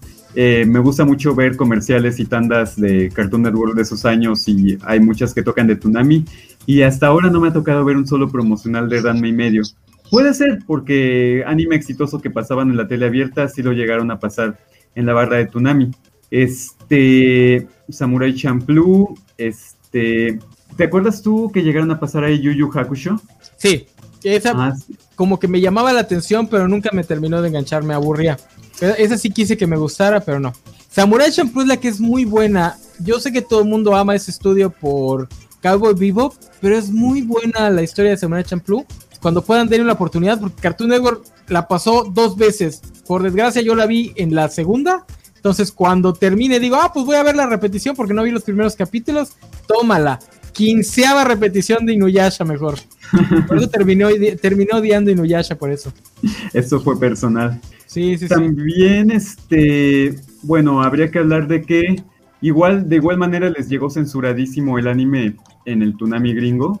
Este, hay videoensayos en donde te cuentan de todos los cambios, tanto de imágenes, de que le editaban el tardo de cerveza a Roshi para que no se viera amarillo, sino que fuera jugo de uva de color morado. o que, por ejemplo, hay una escena en donde Cell este, tira un helicóptero y el doblaje estadounidense dice, no se preocupen, están bien. O cuando Goku este, eh, pierde este, con este Raditz y pierde la vida, este, el narrador dice, no dice que murió, no dice que murió, dice que se fue a otro lugar, a otra dimensión. Es como, no, tranquilos niños, Goku no murió. ¿Qué? Que es el gran problema que, que, tuvieron los gringos con el anime, porque los japoneses llevan, iban como 10 años adelantado en cuestión cultural. Aquí nos dice Sisaya, eh, todo lo de Shihiro Watanabe, toca ese oro, Samurai Champloo, Cowboy Vivo, ah, sí, sí, sí, sí, a mí Samurai Champloo me gusta mucho. Este, y nos dice Mohamed Giovanni Rendón Morales, pura censura por mayor, por eso el canal 5 sin censura. Sí, de no, verdad. Sí. Digo, pero eso es porque eh, aquí en México les importaba sorbete lo que le pusieran a los niños. Que sí nos censuraron algunas escenas, ¿no? Este, Goku acostándose a la, de Bulma. La segunda pasada, segunda o tercera pasada ya venía censurada. Por eso les digo, no era que, ay, qué, qué abiertos de mente, sino que decían, ah, caricatura para niños. ya me imagino que les llamaban los papás o alguien lo veía y les decía, oye, me pasaste esto. Porque, por ejemplo, el capítulo de los baños termales de de Ranma y medio solo lo pasaron una vez. Órale. Una sola vez. Sí, Creo sí, que... pero Ajá. era Ajá. como la ventaja de comprarlo directamente de Japón, este, en lugar de traernos la versión ya localizada de Estados Unidos, que fue lo que pasó con Japón, este, y con One Piece, que lo trajimos desde 4Kids, que ya era con sus recortes, con sus adaptaciones, que fue aquí, otra cosa. Aquí nos dice que si sabe que le gusta más ese de 4Kids, pues yo no he visto One Piece, así que no podría decirles. Yo solo eh, puedo comentar que este, estoy de acuerdo con Cisaya en la parte en la que este Gelmepo este, está, eh, tiene preso a Zoro y entonces en el anime original tiene ahí su este revólver y se le está apuntando directamente a la cabeza y For Kids hizo una cosa bien rarísima, editó el revólver para hacer como una especie de chipote chillón con resorte que le iba a dar en la cabeza a Zoro, cuando sabes que esas cosas no les van a hacer daño a esos personajes. Este, y era muy raro lo que hizo For Kids con sus adaptaciones. Nos dice Mohamed que pasan en el 7 los viernes. Sí, pues ahora TV Azteca tiene todas esas caricaturas de antaño. Pero pues ya qué hueva verlas, ¿no? Ya, ya vean otra cosa, chicos. Ya dejen de ver de Goku. Igual, recortadas, este. Yo sé que esto es de gente muy obsesiva, pero la caricatura original estaba en este formato cuadradito de 4x3 y ahora te lo ponen en la pantalla ancha. Que yo no entiendo por qué no lo dejan en el formato cuadrado con el borde negro. O sea, no, o sea, ¿qué les molesta o...? La verdad, este, son decisiones más de Toei, porque ya te venden como la versión HD. Mm. Entonces, mm. para tratar de hacerlo más comercial a las televisiones actuales, este, te lo venden así. No ha habido una sola edición de Dragon Ball Z que sea como digna de que esté en HD escaneado de los milímetros originales. O sea, si está en HD es un rescalado de los DVDs. Mm. Este, o con un filtro para reducción de grano que también mutila líneas y parte de la imagen. Y eso es lo que Toei está vendiendo a Latinoamérica y por eso es que las este, retransmisiones actuales tienen esos problemas. Creo que el Ranma sí lo están transmitiendo en su formato original, le ponen ahí unas imágenes de los logotipos de Ranma a los lados. Creo que es como un buen compromiso entre llenar la pantalla pero conservar el formato original del, de la imagen. Pero bueno, pues de Tunami es eso, ¿no? Samurai Champloo, Inuyasha, Yu Yu Hakusho, este, Samurai X que yo no me sentiría muy orgulloso de Samurai X por todo lo que hizo su creador, pero bueno, son como, ah, bueno, y Sakura Card Captor. ¿Pokémon llegó a transmitirse en Tunami? Sí, pero primero se transmitió en... Ajá, en, de forma independiente. En, en, el canal 5. Lo que creo que sí hizo Tunami para Pokémon es que mantuvo la transmisión porque Canal 5 creo que no pegó mucho Pokémon. Entonces fue Cartoon Network el que siguió transmitiéndole y mantuvo viva la IP en México. Sí, a partir de la segunda generación, este, o sea, en Canal 5 sí estuvo la primera que fue un hitazo, tú sabes, tazos, juguetes, todo esto. Una obra de teatro incluso. Y eh, a partir de la segunda generación, este, sí la mantuvo, pero ya a partir de la tercera serie que se llamaba La búsqueda del maestro, como que ya decayó. Y yo ya no supe más de Pokémon a partir de eso. Pero sí tienes razón, en Cartoon Network sí la llegó a transmitir. Ellos, ellos sí la siguieron transmitiendo. Digo, en horarios que nadie veía, pero sí la mantuvieron transmitiendo. Digo, también hay que entender esta transición de todos los que crecimos con Dragon Ball, nos ponen de repente Pokémon donde no hay nada de sangre, pues básicamente nada más empujan, cositas así. Y no, pues qué aburrido. ¿Por qué nadie se está matando? ¿Por qué no regresan este, la muerte cuatro veces por temporada? Este. A mí sí me pegó, este, tenía la edad correcta, ¿Sí? Ah, este, okay Ajá, y este, esta parte de coleccionar. Nunca jugué los juegos, da, es muy extraño esto. Cuando vi un juego de Game Boy de Pokémon dije, wow, un juego basado en la serie, qué padre. ya después entendí que era al revés, pero sí, efectivamente. Tenemos un No, y- comentario de Romanuel Salaluerbano que yo creo que me parece muy pertinente. Dice, Dice, en México no censuraban porque no tenían ni idea de eso, de, en esos años de la segmentación por edades. Sí, no, te, te digo, caricatura para niños y va como va. Ya después los han de haber regañado. Ya después este, recortamos escenas o le cambiamos cosas en el doblaje. Uy, las cosas que le cambiaban al maestro Roshi, este, si la ves con subtítulos, este, sí le cambiaron un buen de cosas para no verse tan pervertidos o tan descuidados. Eh, pero pues sí, así, digo, la verdad yo no soy, ya no soy tan fan del anime. Entonces, así como que digas, uy, cuánto me gustaba Tsunami, no. Me gustaba Sakura Card Captor, estaba cute la idea. Me gustaba todo eso de las cartas. Samurai X nunca me, me- me aburría. Este, te digo, Yu Yu Hakusho, la- el concepto me gustaba, pero igual me aburría. La única que realmente me gustó fue Samurai Champloo, que nada más pasaron dos veces. Entonces, yo con Tsunami, nada. Y luego viene lo que creo que hasta al día de hoy mucha gente sigue enojada, que es en el 2004, 2005, Cartoon Network quita Tsunami para poner Adult Swim, que ese para mí fue una de las mejores decisiones que pudo tomar Cartoon Network. Obviamente tenía 18 años, entonces yo era el, exactamente el público al que iba dirigida esa franja de animación, esa franja de animación. Sí, este, ¿la llegaste a ver? Sí, pero cabe resaltar que este Adult Swim existía desde el año Desde mucho antes. 2001 en la emisión americana, que era el bloque nocturno. Creo que si no me equivoco lo llegaban a pasar justo después de Tsunami. Este, y a nosotros sí ya nos llegó muchísimo después. Sí, como Este, cuatro años después. Exactamente. Pero sí, en Estados Unidos ya tenían lo de Aqua Team Force. Este, Sí, a nosotros ya nos llegó con una barra bastante nutrida. Estados Unidos empezó poquito a poquito. De hecho, empieza, o sea, el, el Adult Swim como bloque empieza en el 2001. Pero la programación empieza desde antes, empieza con El Fantasma del Espacio, que es el primero. De, de ahí nace Adult Swim, que es donde toman a este personaje de Hanna-Barbera, que es un superhéroe espacial, y lo convierten en un host En de, un pro- de, un talk, de un talk show. Que tiene de hecho dos versiones. No me acuerdo cuál es la original y cuál es la secuela. Pero una es con Brack y la otra es con Moltar. Una está más animada en el estilo clásico de las caricaturas de Hanna Barbera. Y la otra ya es más así como más cool, más de. más tipo Jay Leno y la fregada. Lo que yo nunca supe, y me enteré hasta muchísimos años después, es que las entrevistas eran reales. O sea, sí estaban entrevistando a los invitados y ya después animaban. Y ya después animaban a. Este, alrededor de la entrevista animaban el programa. Yo siempre me preguntaba, ¿será que son entrevistas de otra cosa que están tomando y editando para el programa? No, no, si eran reales. Y digo, como niño, pues, y en finales de los 90, pues tampoco era como que nos llegara toda la cultura pop gringa. Entonces había muchas entrevistas que no tenían ni idea de quién era. Y hasta muchos años después me digo, ah, mira, este, este güey apareció en El Fantasma del Espacio. Por, por ejemplo, creo que estuvo Dave Grohl por ahí, cuando todavía era. Nirvana. Bueno, Sí. cuando se acababa de separar Nirvana. Este, cositas así, pero me encantaba el programa, me, me encantaba. No entendía ni la mitad de los chistes, pero me gustaba mucho.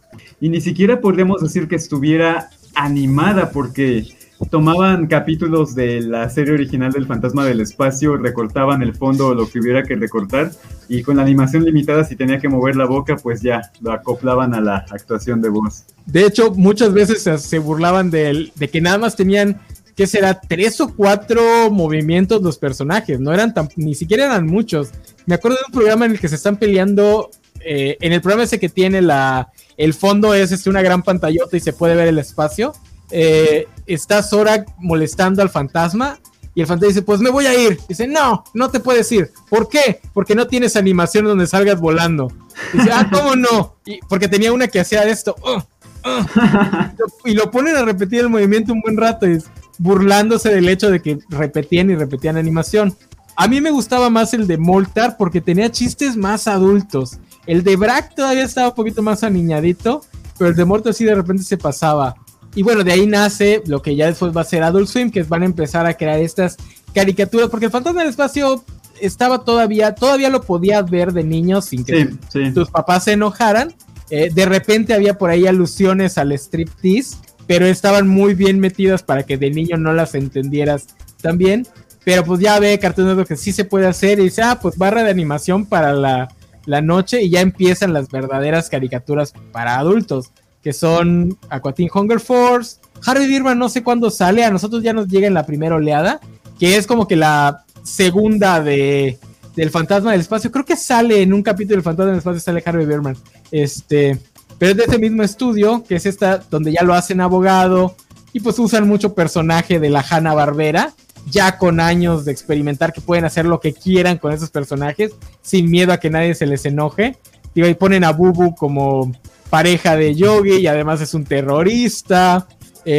los chistes que hacen sobre los Jetson son buenísimos. Tenemos dos comentarios aquí. Este dice: Lo mejor que llegó a pasar a Sin fue Trigon. Esa sí no te la ubico, mi buen Romanuel. Dice, Harvey Birman es arte y el capítulo del fantasma espacial donde entrevistan a Tom York es, es justamente, yo ni sabía quién era Tom York hasta muchos años después. Sí, no, Harvey Birman, el, humor de Harvey Birman creo que es la cúspide de ese humor estúpido antes de que el humor metatextual se vuelva más meta que, que humor. La cúspide es Harvey Birman porque es inmensamente idiota.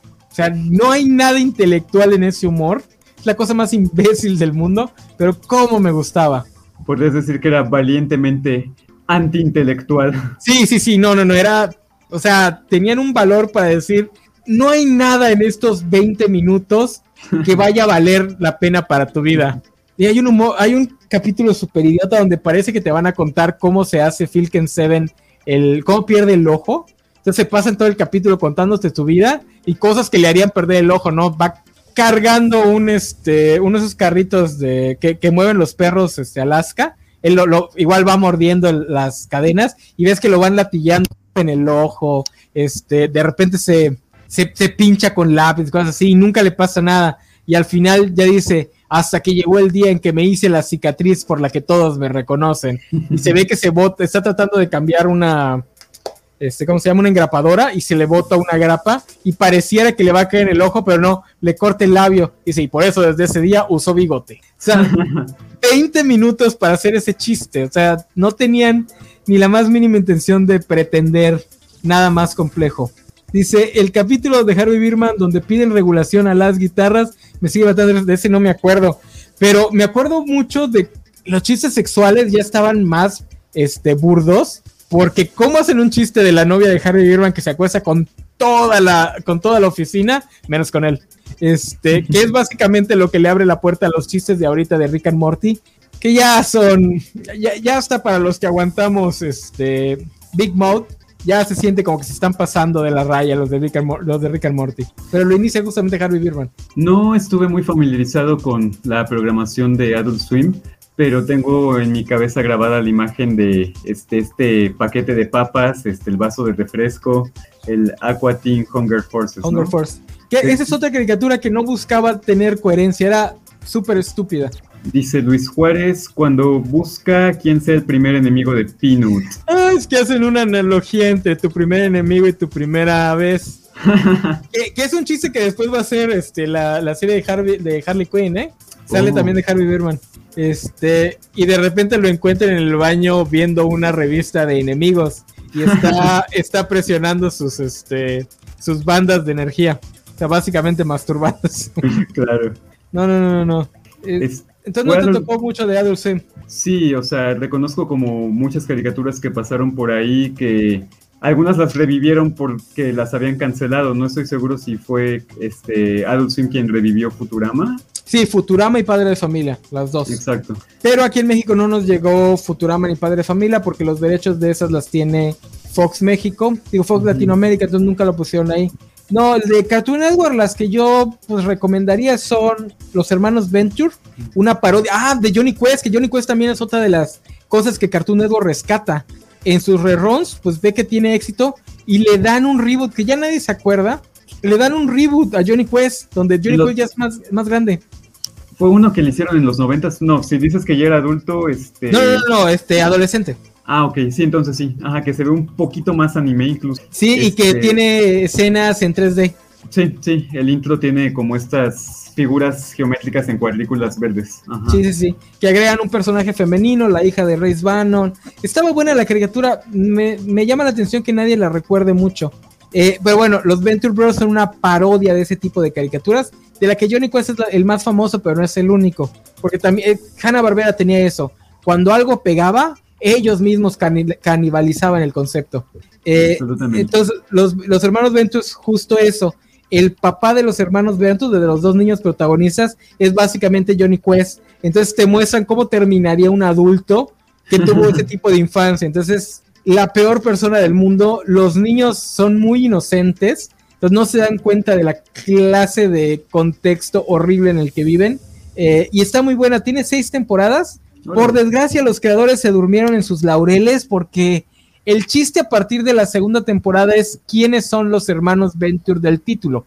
Porque en la primera temporada se mueren los hermanos Venture, Oh, reviven en la segunda, pero pues el chiste es que la segunda empieza con el doctor Venture y su hermanastro, o su, sí, sí, su hermanastro. Entonces empieza en ese chiste de quién es, quiénes son los hermanos Venture del título, que poquito a poquito vas deduciendo que son el, el papá de los protagonistas y su enemigo principal, porque son hermanos, nada más que no lo saben.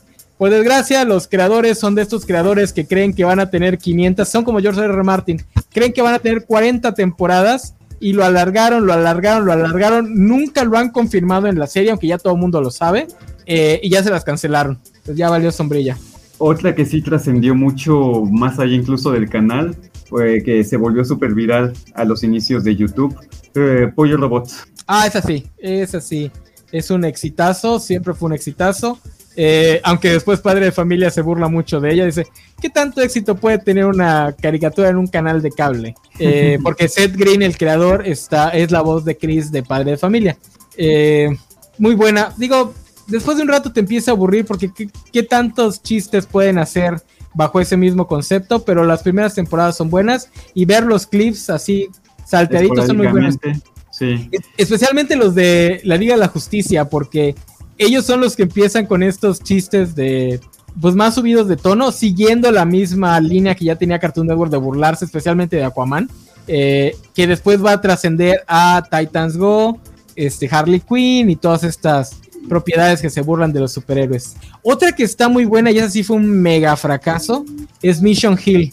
Es la caricatura de un niño que se va a vivir con su hermano porque va a estudiar para su examen de la universidad. Eh, no es comedia de jajaja, sino es una comedia de la vida de estos dos muchachos. Uno es un adolescente que apenas va a cumplir 18 años, entonces va a empezar a entrar al mundo adulto con su hermano que ya salió de la universidad y ya es el típico adulto joven que está completamente consciente de que la vida es un asco.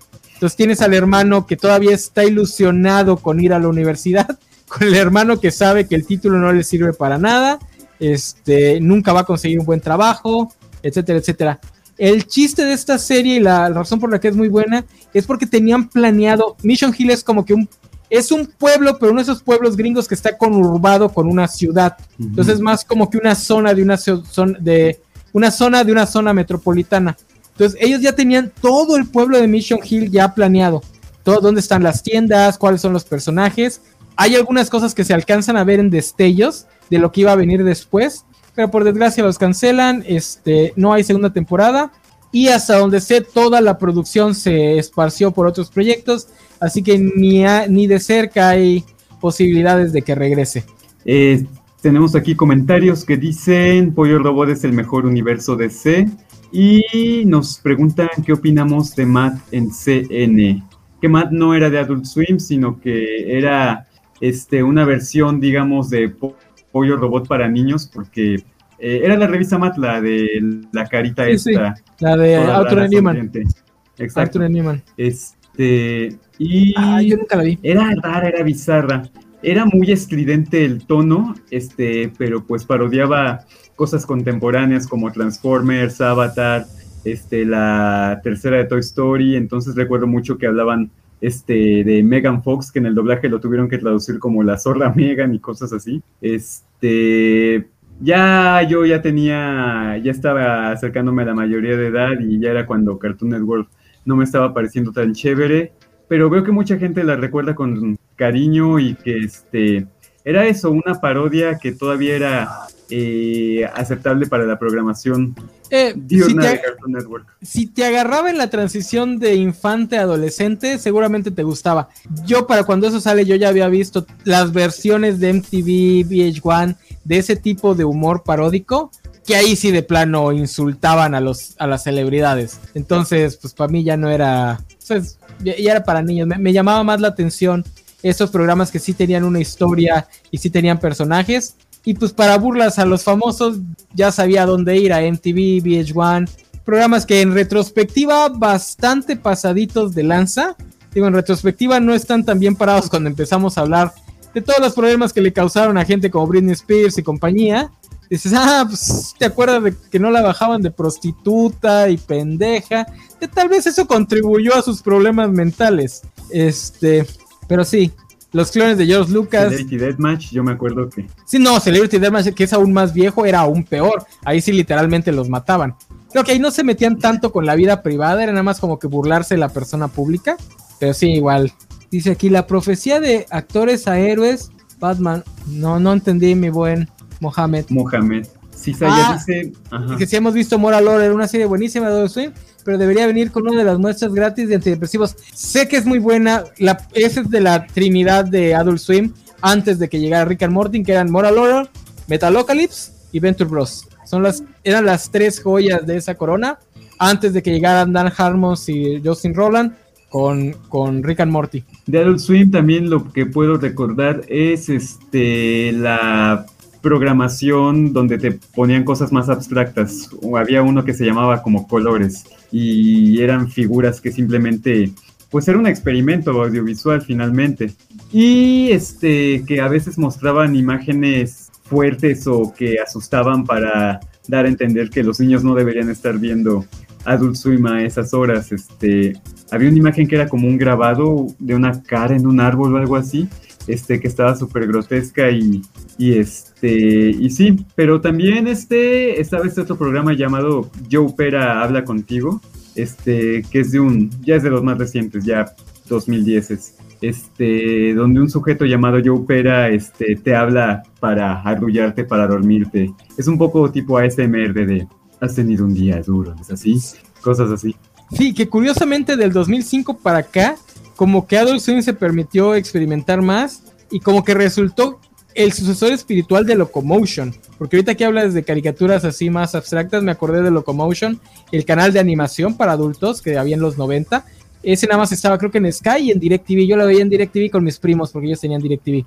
Este, que sí tenía ese tipo de caricaturas, que ahí sí eran para adultos. O sea, tú de niño las querías ver por el morbo, pero una, o te aburrían, dos, o te asustaban, o no entendías ni qué estaba pasando en la pantalla. Nos pregunta Mohamed, ¿qué opinan de la década del 2000 en Este- 2010 en CN? Muy bien, este Mohamed, pues ya de Adult nada más de decir, ¿llegaste a ver Too Many Cooks? Este, el corto, sí, el Many. Cooks, este, que es súper largo y es como un opening y este, Ajá, empiezan que- a alargarlo más y más y más. Es, es el opening de una típica este, serie ochentera. Sitcom, ajá. sitcom ochentera. Entonces el chiste es que, para los que no lo han visto, el chiste es que empieza a alargarse con los personajes secundarios. Porque sí llegó un punto en las series ochenteras que de repente tenías como que muchos personajes secundarios, a- pues, aparte de la familia nuclear, que generalmente todas eran familias nucleares. Entonces empiezas a, eh, se empiezan a alargar y te empiezan a presentar al tío, al primo, al abuelo y cada vez en situaciones más estúpidas, más y más estúpidas, hasta que de repente empiezas a ver chefs, empiezas a ver este, mecánicos, policías, y de repente el corto muta, ya no es una parodia a las sitcom ochenteras, sino una parodia a las series de policías, médicos, bomberos de los 80. Y de repente se muta a una parodia de una serie De sci-fi, ciencia ficción, ajá. pero el chiste es que desde el inicio, si prestas atención, vas a poder ver a un tipo escondido en, la, en, en el set. Al principio nada más alcanzas a ver un pedazo de su camisa o, o un zapatito y poco a poco empiezas a ver que está escondido observando a los, a los personajes hasta que como por ahí de la mitad del corto entra ya la parte meta y el tipo empieza a matar a los personajes y de repente ves a los personajes que empiezan a correr y se llevan el, el crédito de, de la pantalla donde dice su nombre y el, personaje que están este, buscando. Está, pues creo que fue la cúspide de, de, Adult Swim en ese tipo de productos. Siguieron intentando dos o tres cosas más, pero ya nada le va a llegar a Too Many Cooks, que creo que acaba de cumplir 10 años, o va a cumplir 10 años wow. el, siguiente, el siguiente año. Fue en el 2012 2013, uno de los dos. Ya fue sí, la fue cúspide. de los 2010. Este, eh, el cortometraje, si no me equivoco, está en YouTube, este, sí. en el canal oficial de Adult Swim. Ahí me sí. tocó verlo. Y sí, está padrísimo como de repente se alarga tanto el concepto de la serie que empieza a deformarse en otros géneros que no eran los que eran al inicio. Y sí es como una crítica y al mismo tiempo una burla hacia el entretenimiento en la televisión de Estados Unidos. Sí, dice Muy Bob, es como que una, muy, un crítico gringo, es como que un ejercicio de a ver qué tanto les permiten alargar el chiste uh -huh. y qué tanto aguanta la, el espectador con ese chiste que se está alargue y alargue y alargue y alargue y alargue y alargue. Sin duda la cúspide de Adult Swim, ya justamente cuando empieza Rick and Morty, que es lo que ya comió por completo Adult Swim, este, porque ahorita creo que ya escuchas la voz de Justin Roland, Justin Roland en todo, y ya me está empezando a hartar la vocecita de Morty porque es de esos actores de voz que nada más tiene una voz. Entonces sí, sí es un poquito hartante. Pero pues para ese entonces ya estamos en el 2010, 2011, 2013. Y Cartoon Network ya tiene lo que va a ser su programación este, moderna. Que ya, ya, ya tienen Hora de Aventuras. Este, creo que ya tienen Chowder. Chowder y... fue un poquito antes, como poquito en el 2008. Antes, sí, sí, sí. Uh -huh. es, es, es, como que la transición de, de, esa época a la que va a ser Hora de Aventuras y que va a ser su segundo gran semillero de talentos, porque si ustedes van a ver las caricaturas que ahorita son populares, tanto infantiles como para adultos, ven al creador, al showrunner, y buscan su, su currículum, lo van a poder rastrear hasta alguna de esas caricaturas del 2008-2010, que es su gran semillero. Eh, que algunos lo odian porque, pues como ya están grandes, ya empiezan a notar el estilo de la casa que todas las eras lo tienen. O sea, los 80 tenían su estilo, los 90 tenían su estilo, Cartoon Cartoons tenía su estilo, que como bien dice Jorge, era como que una versión más angular del estilo de Hanna-Barbera. Más geométrico. Más geométrico. Eso es lo que pasa con esta nueva, con este nuevo bonche. Lo que pasa es que como ya somos viejos, ya lo notamos con más facilidad. Eh, que es el que llaman el estilo CalArts. Ya después vendría lo que es este Steven Universe. Te está saltando algo muy importante. Chowder fue de estos programas en los que participó mucha gente que después tendría bastante participación en los shows que siguieron, pero nos estamos olvidando de las aventuras de Flapjack. De... Ah, es que yo los confundo, siempre los, los pongo como uno solo, pero sí, son esos dos. Ajá, Chowder es esta criatura morada como con dos colitas medio raras y Flapjack es este niño pirata.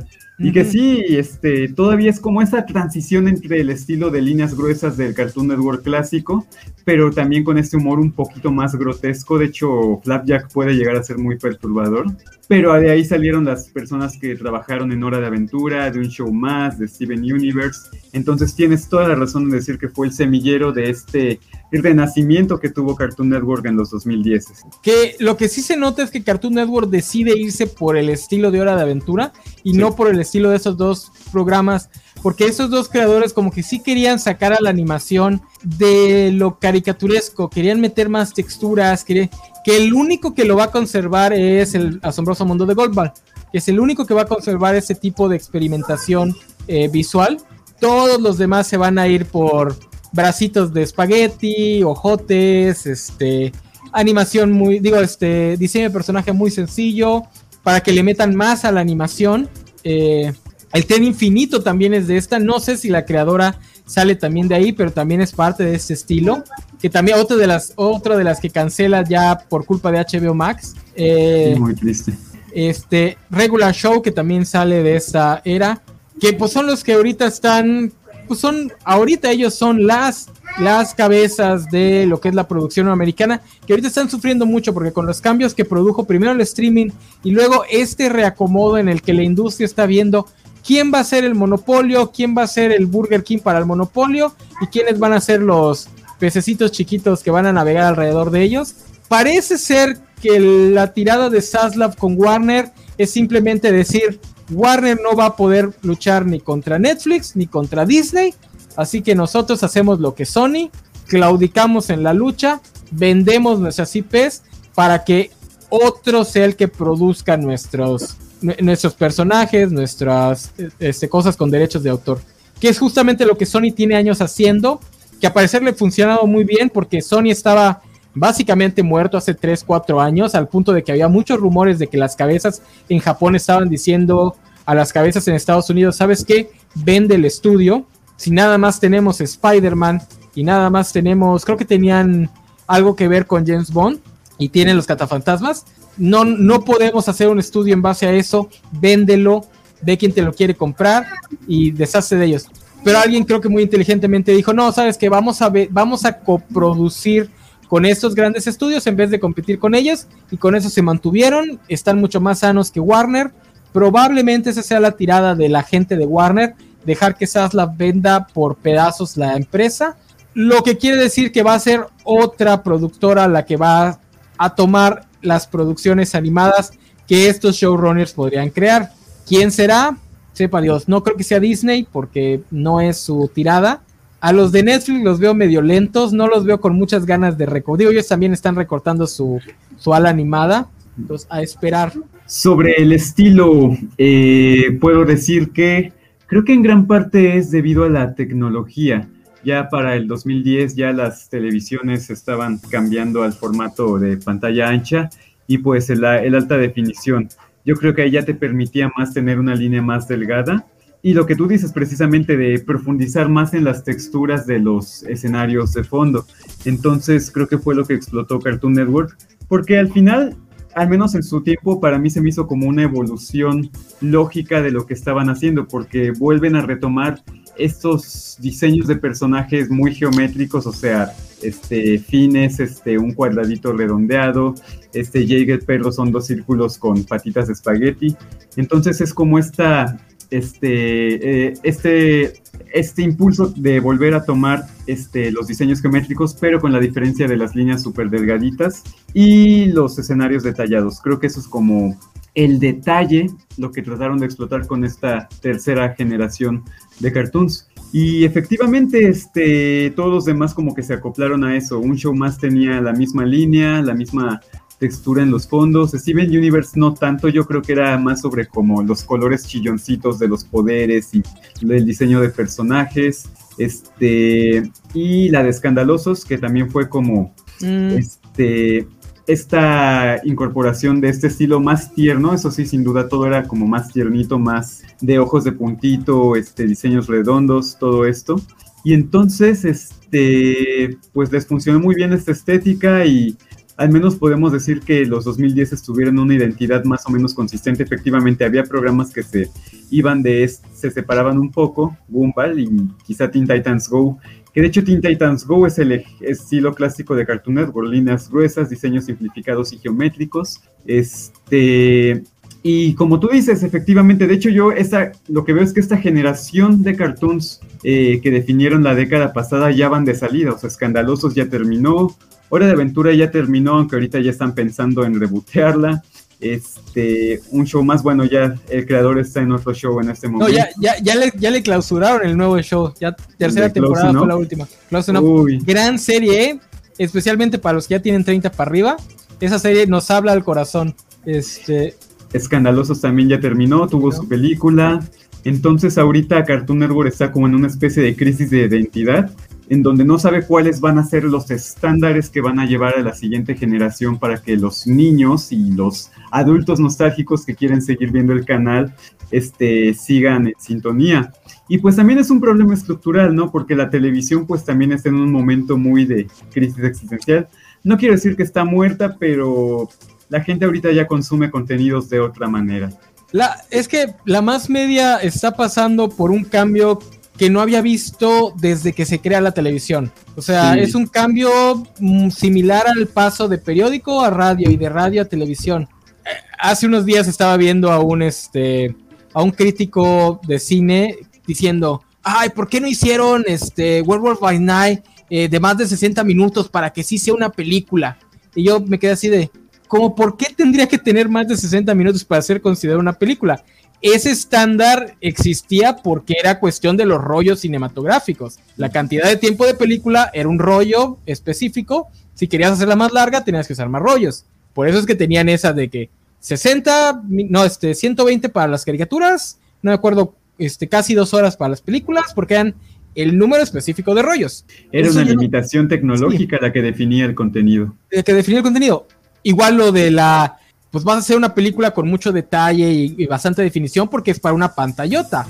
Nada de eso tiene razón de ser ahorita, entonces se están derrumbando muchas barreras que existían por razones ya sea económicas o tecnológicas, pero que la industria adopta como directrices creativas. Entonces era de, no, es que yo voy a hacer películas, yo voy a hacer cortos, yo voy a hacer series. Ahorita nada de eso tiene sentido porque pues todo lo ves en la misma pantalla. Digo, no se lo digan a Martin Scorsese, pero yo sé que muchos de ustedes lo ven en su celular, en el baño, durante rangos de 20 minutos, durante un mes. Entonces, Cartoon Network no sabe qué nicho va a cubrir porque no sabe siquiera si tiene una razón para seguir existiendo. Ya no necesitas un repositorio de dibujos animados porque el Internet en sí mismo existe para eso. Digo, es muy triste que ahora la cabeza de el dueño de Cartoon Network te borre de la, de la existencia, entre comillas, de la existencia series, que tampoco, porque ahí sigue, ahí siguen todas en la Bahía Pirata.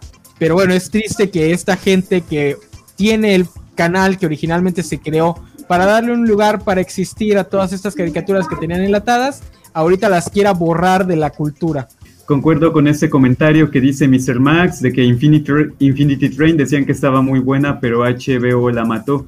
Y efectivamente, o sea, aparte del problema tecnológico que no solamente le compete a Cartoon Network, Nickelodeon también, de hecho Nickelodeon yo creo que está ahorita peor, porque solamente tiene a Bob Esponja y quizá The Loud House como estandartes, pero no han logrado tener un nuevo éxito que le pegue a los niveles que lo hicieron en los noventas. Y lo mismo con, Cartoon Network, como te platicaba, o sea, la generación de los 2010 es ya o ya salió o ya está saliendo de salida. Los Teen Titans Go quizás es como lo único que sigue fuerte y que... Y ya están quemados, o sea, ya cuántos van como en la quinceava temporada, ¿no? Buenísimos, sí, de Sí, verdad. Ya, ya, ya. Y lo otro es la reestructuración empresarial por la que está pasando Warner Bros. O sea, la empresa, la Warner ahorita está sumida en deudas y por eso es como que están haciendo esta reestructuración tan radical. No le funcionó a ATT embarcarse en el negocio del entretenimiento y lo vendió a Discovery y bueno, tenemos este CEO que está tratando de salvar cuanto dinero sea posible sin importar la calidad de lo que están ofreciendo ni que a la gente le guste lo que están eliminando y a lo que le están dando cuello. Y entonces, este, pues es esta otra parte de la crisis de, de, de, identidad. Muchos ya estaban diciendo de que no, Cartoon Network va a desaparecer y de que ya le dieron sí, totalmente sí. cierre a Cartoon Network cuando están haciendo este merge, esta fusión entre Cartoon Network Studios y Warner Bros. Animation. Lo cual de nuevo te hace pensar como en las prioridades que tiene la nueva administración de este a quién le estamos dando más importancia, si a la ¿Qué? empresa matriz o al canal de uh -huh. televisión. Que tampoco es tan malo, porque Cartoon Network también ya es como que una marca. Uh -huh. O sea, el canal podría dejar de existir, pero vas a seguir teniendo Cartoon Network como la marca. O sea, Warner Bros. Caricaturas es Cartoon Network. Digo, obviamente no lo parece porque pareciera que le están dando más importancia a la parte Warner porque pues son sus IP mayores ahorita, el universo DC, House of the Dragon, etcétera, etcétera, hasta cosas como Rick and Morty que salieron de Cartoon Network, le dan más como que HBO Max, eh, pero también hay que entender que lo que está viviendo ahorita la televisión es lo que vivió la industria de la música hace 10 años con Napster. O sea, hace sí. 10 años, digo, hace 20 años, a veces se me olvida que hace viejo, hace 20 años, digo, los jovencitos ya no lo recuerdan, pero hace 20 años los músicos vivían de vender discos. O sea, esa era su ganancia, la cantidad de discos que vendían. Pero llegó el buen Napster y todos empezamos a piratear y a ya no. Sí, a lo bestia, o sea, des, se destruyó una industria millonaria, o sea, era una, era una de las industrias más sanas del entretenimiento, sea, podían quemar dinero así de, sin ningún problema y de un, casi de un día para otro, pum, desaparece.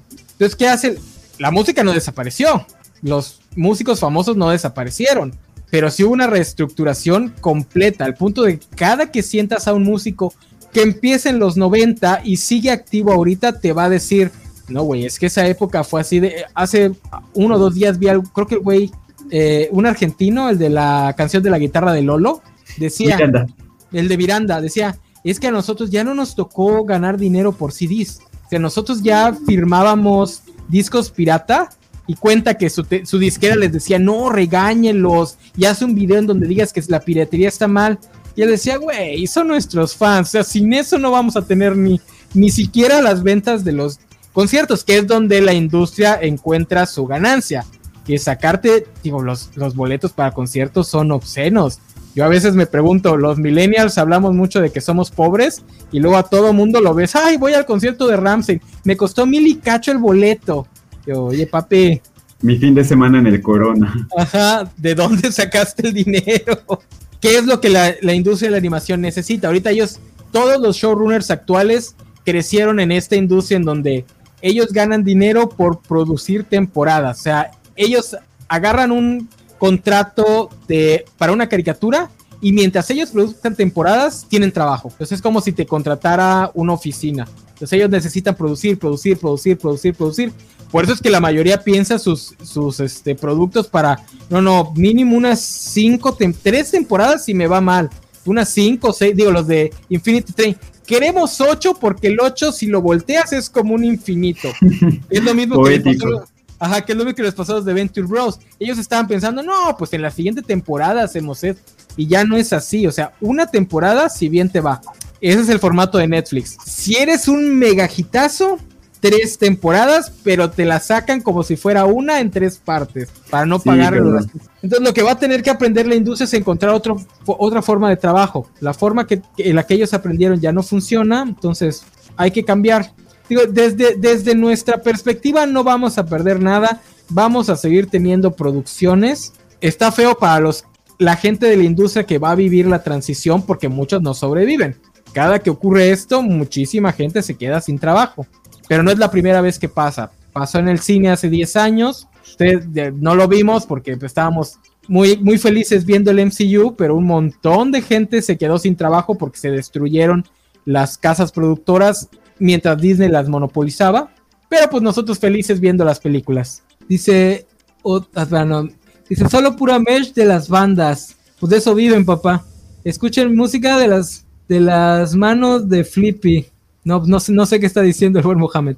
Dice, yo sé que sí tiene series, pero como todo es una que va a destacar más que otras. No, sí sigue habiendo muchas. Lo que pasa es que también ya no existe un monopolio de atención. Antes, cuando algo se hacía famoso es porque todo el mundo lo estaba viendo. Pero eso ya no existe. O sea, ya no puedes hacer que tu primito vea lo mismo que tú estás viendo. Él va a ver lo que él quiere. O sea, nosotros a nuestro. El Vale el otro día nos preguntaba si, si conocíamos a una tal Sweetney. Sweet, no, Sidney Sweetney, la güera de Euforia. Pues los demás así de, güey, es una de las actrices más famosas ahorita. Obviamente nosotros ya no la ubicamos porque no es de nuestra cohorte de, público. Eso es para los de 20 años para abajo, los de 30 para abajo. Eh, y así son también las caricaturas. Yo sé que Hilda de Netflix fue un hitazo. Para nosotros pasó sin pena ni gloria porque pues no somos el público. Eh, Scooby-Doo es una de las franquicias más sanas. O sea, matar a Scooby-Doo ni que se la regreses a James Bond para que haga lo que se dé la gana. O sea, es mega sano. Por eso es que todo el mundo se enojó con la cancelación de la película, la última película que estaban haciendo. No había razón de, no iban a perder dinero. Scooby-Doo les da dinero sí o sí. Eh, y así, digo, aquí también nos mencionaban Over the Garden Wall, también de Cartoon Network. Muy buena, una sola temporada, nada más preciosa. Digo, a mí no me gustó tanto el niñito chiquito, me, se me hacía castrante, pero bueno. Pero bueno, mi buen Jorge, ¿algún, ya llegamos a las dos horas y cacho, ¿algún comentario final? Rápidamente, este, pues nada, que en los 2010 sí hubo como este renacimiento de retomar esos proyectos de animación con este, la intención de su creador en mente, cosa que no fue lo que hizo Nickelodeon en su momento, o sea, que se centró en lo que le estaba dando éxito, que era Bob Esponja, Padrinos Mágicos y un poquito de Outhouse. Y míralos ahora de que pues están intentando este, seguir viviendo de Bob Esponja y la están exprimiendo lo más que puedan. O sea, un show para Patricia Estrella. Por ahí escuché que van a hacer una película de Arenita. Entonces, imagínate el, el nivel de explotación de lo que les saben que les funciona. Pero Cartoon Network, pues no, mira, este.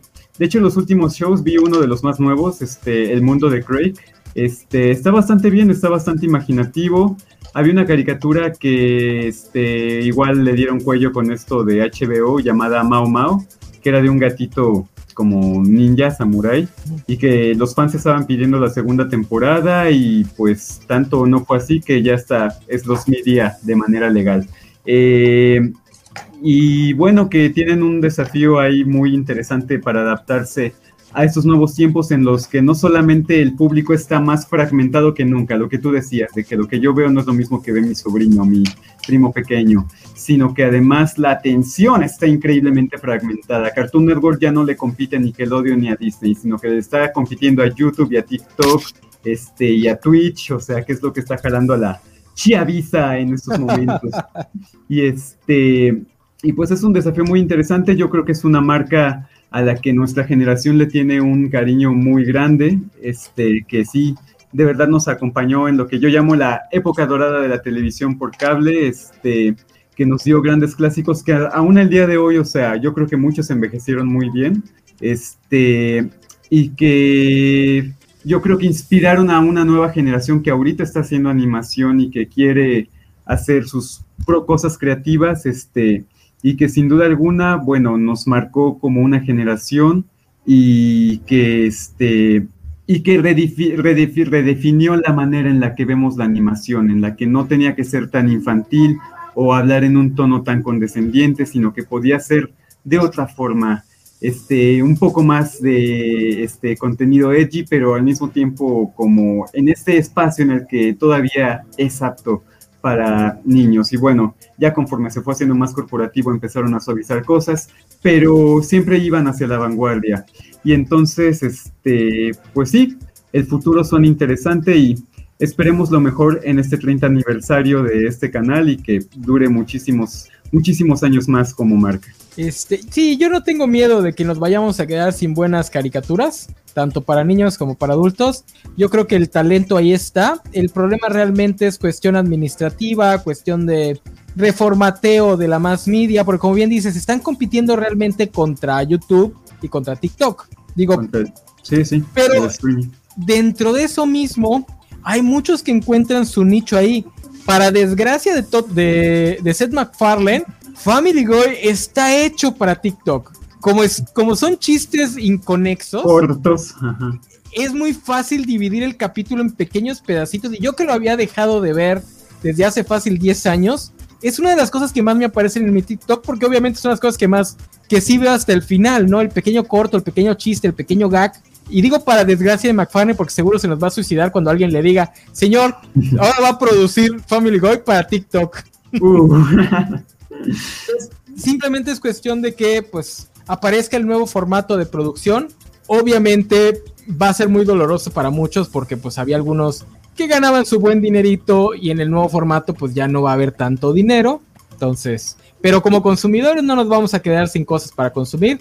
Talento sobra y muchas veces el talento lo hace hasta de a gratis. Eh, la tecnología ya es muy, este, muy buena onda con la producción de, de, más media, muchos programas fáciles de aprender, de animación, tanto de 2D como 3D, cada vez se hace más sencillo, entonces, por eso es que dicen, cuando una puerta se cierra, una ventana se abre. Este, Exactamente, y es esta parte de aceptar que los tiempos cambian y que a veces cambia el contenido dirigido, el contenido de la animación, pero también nosotros como personas cambiamos, entonces pues es esta parte de que eh, ya es una generación diferente a quienes están dirigidos esos programas, pero que afortunadamente todavía hay algunos que, este, como pasó en los noventas, que tanto niños como adultos disfrutan y que hay contenido para rato. Sí, y además, véanlo así, si hoy en el 2020 de repente nos sentamos a ver una caricatura de la Hanna Barbera que hicieron con hueva para imitar la imitación de la imitación de su éxito, pues obviamente esto que están haciendo con más este amor al arte, pues va a sobrevivir. O sea, por más que, por ejemplo, Final Space, por más que David Sayas lo quiera, Saslav lo quiera borrar de la existencia, ahí va a seguir. O sea, alguien ya lo guardó en su disco duro y algún día va a poder regresar, porque también para bien y para mal, el Internet lo que permite es que nada desaparezca nunca. Entonces, es una buena forma de preservar el arte en los caminos del pirata. Sí, sí, sí, sí. Sí, ah, te digo, si podemos regresar los cortos originales. Hay muy, muy pocas cosas realmente que no podemos este, volver a ver. Y era porque en la época de la eh, más media análoga eran objetos que se perdieron, se quemaron, se destruyeron. Pero pues lo digital siempre busca la forma de, copiarse para sobrevivir. Y nunca faltará el ruso que en su computadora tiene esa caricatura que en Occidente ya borraron por completo. Así que no se preocupen por eso, niños. No creo que tal vez el canal deje de existir, pero la marca no se va a ir porque ya es la, ya es Cartoon Network. Si Hanna Barbera sigue existiendo cuando nunca fue la más popular, o sea, Hanna Barbera el patito feo después de Disney y Warner Bros. Si siguen si sigue existiendo Yogi, que no quiere ni la mamá de Yogi, todo lo Cartoon Network va a seguir existiendo durante muchos años. Este, sigue existiendo. ¿Cómo? Siguen, Sega sigue existiendo, ya no como productora de consolas, pero ahí sigue Sonic en el cine todavía, por ejemplo. Sí, no, sí, sí. Es muy raro lo que, lo que se pierde por completo en nuestro mundo digital. Entonces, mi buen Jorge, gracias por estar aquí. ¿Dónde te puede ver la gente si te quiere encontrar? Estoy en Instagram y en Twitter. Pueden encontrarme como jorgeponce.ilustra hago caricaturas normalmente en estilo cartón, precisamente me influencio mucho del el estilo del antiguo Cartoon Network. Déjenme ver si les puedo mostrar esta ándale, ándale. pequeña cosa de aquí. Aquí va, que lo pegué con cinta de la abuela. Ese es mi estilo. Hago, ah. este, me inspiro mucho en el estilo del viejo Cartoon Network. También llego a hacer anime y pues muchas caricaturas, estamos en proyectos de hacer algunos cómics. Ahí pueden encontrarme tanto en Twitter como en Instagram, soy jorgeponce.ilustra. Y tengo un canal de YouTube en donde hablo sobre películas, series, cosas retro, este, que se llama Neostalgia. Nostalgia con E al principio y es muy fácil de encontrar si, si ponen un signo de exclamación al final no es nostalgia, es neostalgia. Entonces. Sí, porque nostalgia te va a llevar a otro canal. Yo lo chequé el otro día y me lleva a otro canal completamente diferente. Exactamente, con el signo de admiración soy muy fácil de localizar. Ahí tenemos videos con bastante producción, bastante edición, le echamos mucho cariño al YouTube. Jorge Ponce Ilustra y Nostalgia. Ok. Yo soy el enano, a mí me encuentran en reseñas enanas. Esta semana he estado subiendo los que van atrasados, así que ahorita hay uno nuevo eh, un episodio del podcast de Harry Dresden, de los Dresden Five, esa saga de libros de Jim Butcher, para los que les gusta la fantasía urbana y para los que siguen entercados leyendo Harry Potter, les traigo un maguito que también se llama Harry. Este, lean, lean al buen Harry Dresden. Les aviso que los primeros tres son los aburridones, pero ahí escuchen mi opinión. Eh, gracias por haber estado aquí. El martes me ven en la Covachada del Dragón. Sigan todas las redes covachas, ya se lo saben, LinkedIn, Facebook, este, Tinder, Grinder, de todo tenemos. Eh, sigan los demás programas, tenemos covacharlas hasta de Betty la Fea. Y gracias por haber estado aquí, gracias Jorge. Este, un, bu para un bu para Games, Vale y todos los demás que hoy tuvieron hueva. Este, ah, de repente me salen con que como es sábado y tienen vida social, que nadie les cree. Pero bueno, gracias por haber venido, gracias por habernos estado viendo, todos los que estuvieron este, comentando. Ya saben que no los podemos leer a todos, Mohamed, Mr. Max, este, Félix, me imagino que anduvo por aquí y otra vez lo, lo ignoré, pero bueno, ya se la sabe. Cisaya, ¿qué pasó? Alejandro también, este, desde el principio nos saludó, Alejandro Guerra. Alejandro Guerra, Arturo Guti, que, disculpa, creo que nunca, he leído un comentario tuyo, nos decía que Rocco, Duke, Nick y Arnold, sí, sí, sí, también las de Nick eran buenísimas en esa época. Ya después llegó Bob Esponja y monopolizó todo, porque ni siquiera Avatar, Nick tampoco le hizo tanto a, a Corra, la mató sí, me medio raro ahí. Digo, pero estaban ocupados este, acosando a sus actrices adolescentes, entonces se entiende. Pues bueno, estamos viendo, bye bye. Buenas noches.